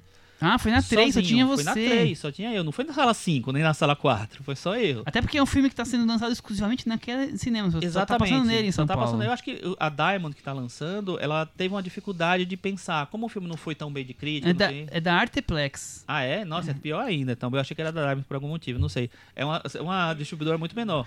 Então. Nada contra a Artplex. Não, ao contrário. Pior ainda, eu tô contrário. falando assim, em relação a, a, a, A- a espaço, risco, né? a risco mesmo de lançar o filme. Então, quando eu vi ali, eu gente, não é possível que não vai entrar ninguém. Eu fiquei, fiquei, fiquei. Cara, começou o filme e ninguém apareceu. Eu tô assim, eu fiquei até com medo de cancelarem o filme. E aí tal, vendo o filme, eu, me, me- eu achei interessante, eu entendi porque as pessoas não se conectaram, imaginei que era por aquilo e tal. Mas aí eu saí com a, a seguinte dúvida. Hoje em dia, não, não dá pra fazer um filme histórico clássico nesses moldes mais clássicos porque as pessoas não vão se interessar ou é, não sei ou as pessoas realmente não estão mais ligando pra história estão nem aí pra história Eu acho que a duração já afasta parte do público. E talvez a duração junto com a coisa histórica afaste mais ainda. Eu acho que isso prejudica. e a duração é, e o histórico e as pessoas e o filme não ter, ter tido grande repercussão Sim, e aí não tem grandes atores, aí tem todas essas coisas e que, já tá no, que já são tá na chamariz, né? internet, não sei é, eu- é um pacote né Porque são quase três horas, né? É um filme longo. É. E eu, e eu acho que é um filme meio fora de moda. O Chico falou que ele é um Total. pouco muito convencional e tal. Aí, lendo esse, esse texto do Chico, o que eu pensei foi: os filmes são feitos, né? Mas alguns estão mais afinados ao que seria o espírito do tempo, e enquanto outros não estão. É. Acho que esse do Mike Lee não tá. O Bacurau tá totalmente, né, Totalmente. afinado. É um filme que é. Dialoga com o seu com o Qualquer festival momento. gostaria de É. exibir, é um filme do momento, como o Parasita também, mas um filme como o, o do Mike Lee, talvez não. É, é, É isso. isso. Vamos pro Meta Varanda? vamos E aí, Chico? eu vou dar sete Thiago, eu vou dar seis. Eu vou dar seis também. Com isso, o Mike Lee e Peter Lu ficou com 63 e ficou na varanda. Muito bem.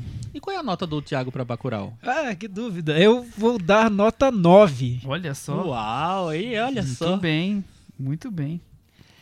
É... Alguém tem algum assunto pro puxadinho? Eu só queria fazer uma errata que eu falei que da, da mostra do Stephen King e não estreou ainda aqui em São Paulo, vai ser no dia 30 de outubro. Então só corrigir, mas eu não tenho nenhum assunto para para trazer. Eu tenho o filme novo do Kiyoshi Kurosawa, estreou. É, o fim. Ah, meu Deus. O É fim um- é o começo da história, é o começo de tudo? Não, o fim não, é o não, começo. calma. O fim é só o começo. O fim começou o Calma. fim da história. O fim da viagem, o Ah, começo de tudo. É um filme bem interessante porque é bem diferente do que os do- dos filmes dele, no sentido de que não é um filme do Japão, é um filme sobre uma equipe de TV que vai fazer programas de, de TV no Uzbequistão. E aí tem aquele estranhamento em relação ao lugar. É, o que eu, eu, eu tava começando a achar que era uma visão meio caricata do, sabe, do, do país estrangeiro, do da cultura diferente e tal. Mas o filme ele vai me jogando para um outro lado e é tipo assim, é, é como a, a- história de, de- que você falou do Bacurau, é tipo assim, é você dizer assim, nossa, que é, que prejulgamento que eu tenho, né? Que coisa que eu tenho em relação a uma coisa que eu não conheço. Então, eu terminei gostando, achando o filme bem interessante, assim. E é bem diferente do, do cinema do Kyoshi Kurosawa. Muita gente que viu gostou. Vale, vale Eu vi. bem curioso pra ver. É, eu vou- tenho recomendação hoje, Opa. várias, mas eu vou se- selecionar uma porque a gente já estourou já aqui estourou o 20 tempo, vezes o tempo. que já vem tá você maior que o filme do Mike mais, Lee, tá. né? É, enfim, Tá maior que o filme E do que Mike Lee. Ninguém vai ouvir. É, então, falando em quebra de preconceitos, em achar que vai ser muito ruim e se surpreender, Eu vi uma série da Netflix que eu assisti ao primeiro episódio por curiosidade, acabei vendo a série inteira de uma vez só, que é uma série brasileira chamada Sintonia.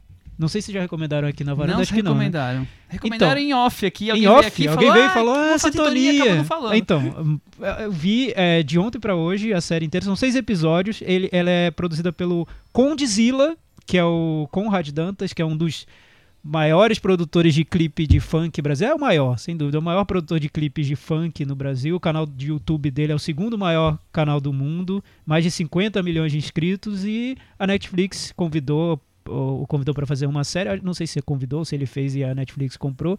É uma série ambientada na periferia de São Paulo, três personagens, um é um funkeiro que está começando a carreira, o outro é um, os dois, os três são amigos, então a outra é uma garota que está querendo já se tornar pastora de uma igreja e o outro um, um cara que se envolve com tráfico e entra nesse mundo da- das drogas. Poderia ter sido super caricato, poderia ter sido amador, poderia ter sido cheio de clichês, não é nada disso.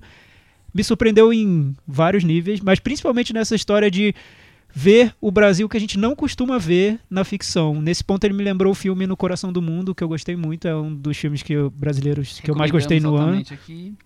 É, vou só ressaltar dois pontos. Eu acho que ele mostra a religião, as religiões evangélicas de uma maneira muito diferente do que a gente vê na- nas nossas ficções, porque não tem tanto julgamento moral, é de uma maneira leve e positiva. E também ele, ele vê essa, esse mundo do tráfico na periferia como uma espécie de trabalho, é como se fosse uma firma, né? Então você trabalha para um chefe que te cobra muito, você tem obrigações que são terríveis, você está colocando ali sua, sua rotina é um estresse muito é, intenso todos, todos os dias, enfim, uma situação que é normal, que, que a periferia normalizou por uma série de razões, enfim, de problemas sociais, a série mostra de uma maneira que me pareceu muito autêntica. Então, gostei muito. Eu acho que é uma das séries que realmente mais me surpreenderam nesse ano, legal. Sintonia. Ah. Muito bom. Vamos para aquele momento então agora, Chico? Cantinho do ouvinte. Temos? Com o Thiago Faria. Temos hoje? Temos, podemos ser bem rapidinho. É, então, porque a gente já teve tantas perguntas É, eu, no eu nosso. vou trazer o, o Alexandre Rodrigues Assunção mandou um e-mail e falando sobre semana passada lembrando que nós falamos sobre It 2, parte do capítulo 2. Adaptações dos livros de Stephen King para o cinema vêm ocorrendo há décadas, umas bem-sucedidas, outras nem tanto. Suas histórias são interessantes, mas podem ser difíceis de serem transportadas ao mundo cinematográfico. Ele fala aqui, isso é o caso do It. É, comenta aqui, o primeiro explora o medo, tanto do sobrenatural como do real. É, deixa eu tentar achar alguma coisa que a gente possa discutir. Criaturas monstruosas apelam para uma ameaça épica, que acaba de, por piorar o que poderia render momentos de tensão e mais terror psicológico, meio que esquecidos neste filme. Ele, em resumo, ele diz que o palhaço diabólico do filme tem poucas cenas que, apesar de assustadoras, cedem para a opção de assustar o espectador pelo jeito mais fácil, prejudicando a experiência de terror que a história promete. Lá no A nosso. gente falou um pouco sobre isso, né, Chico? Desculpa te cortar, Thiago. Opa. Que, que acabava aparecendo.